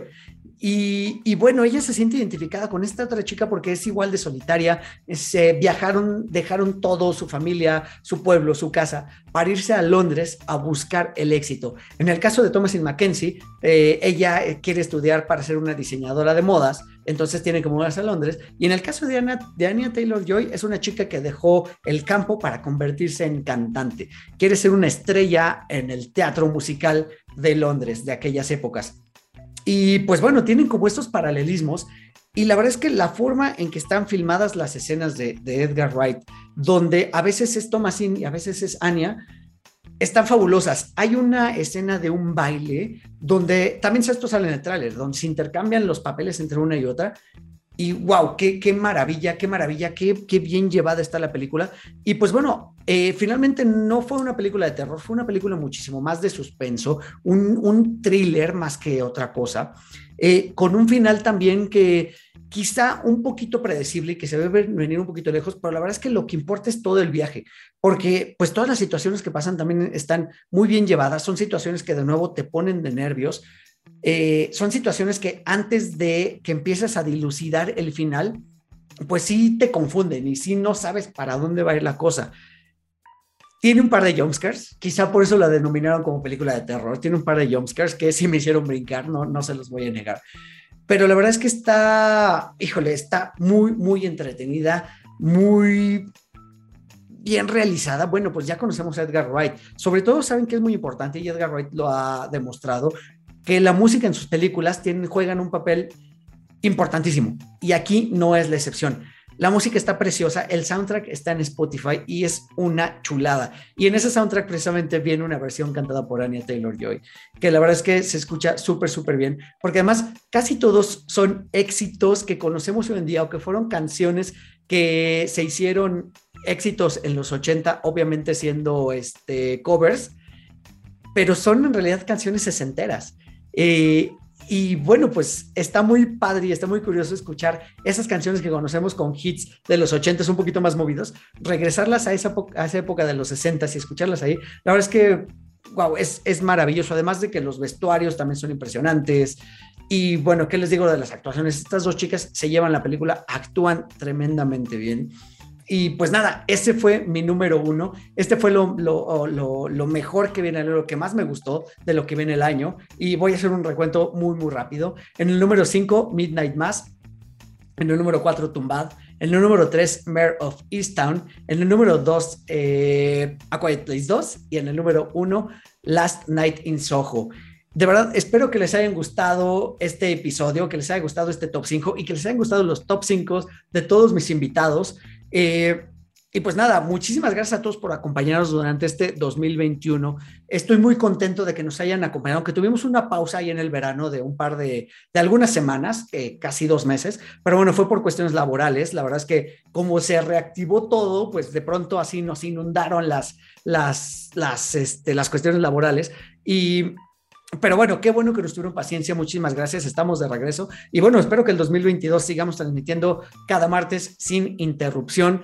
Y eso, pues lo único es que se los debo a ustedes como podescuchas, a ustedes como público, como miembros de este grupo. De verdad, muchísimas gracias. No me queda más que agradecerles también a todos mis invitados que estuvieron durante este 2021, a todos y cada uno de ellos. Muchísimas gracias por prestarme unos minutos de su tiempo y en algunos casos algunas horas de su tiempo para poder realizar estos episodios, para poder platicar de cultura pop y de todo lo que fuimos viendo en el año.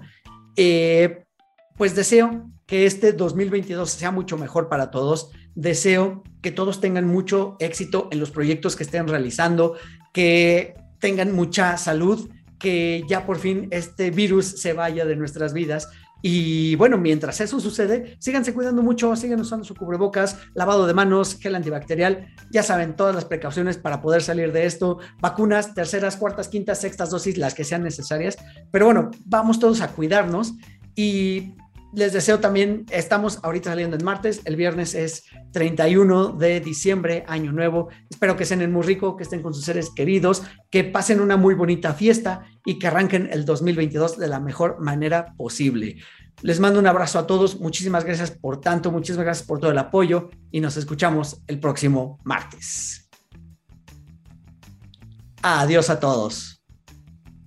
Pueden encontrar a 4 DeLoreans en Spotify, iTunes y YouTube. Conducción y concepto, Eric Motelet. Voz en off, Poli Huerta. Sigan escuchando 4 DeLoreans porque el próximo martes voy a enviarlos de vuelta al futuro.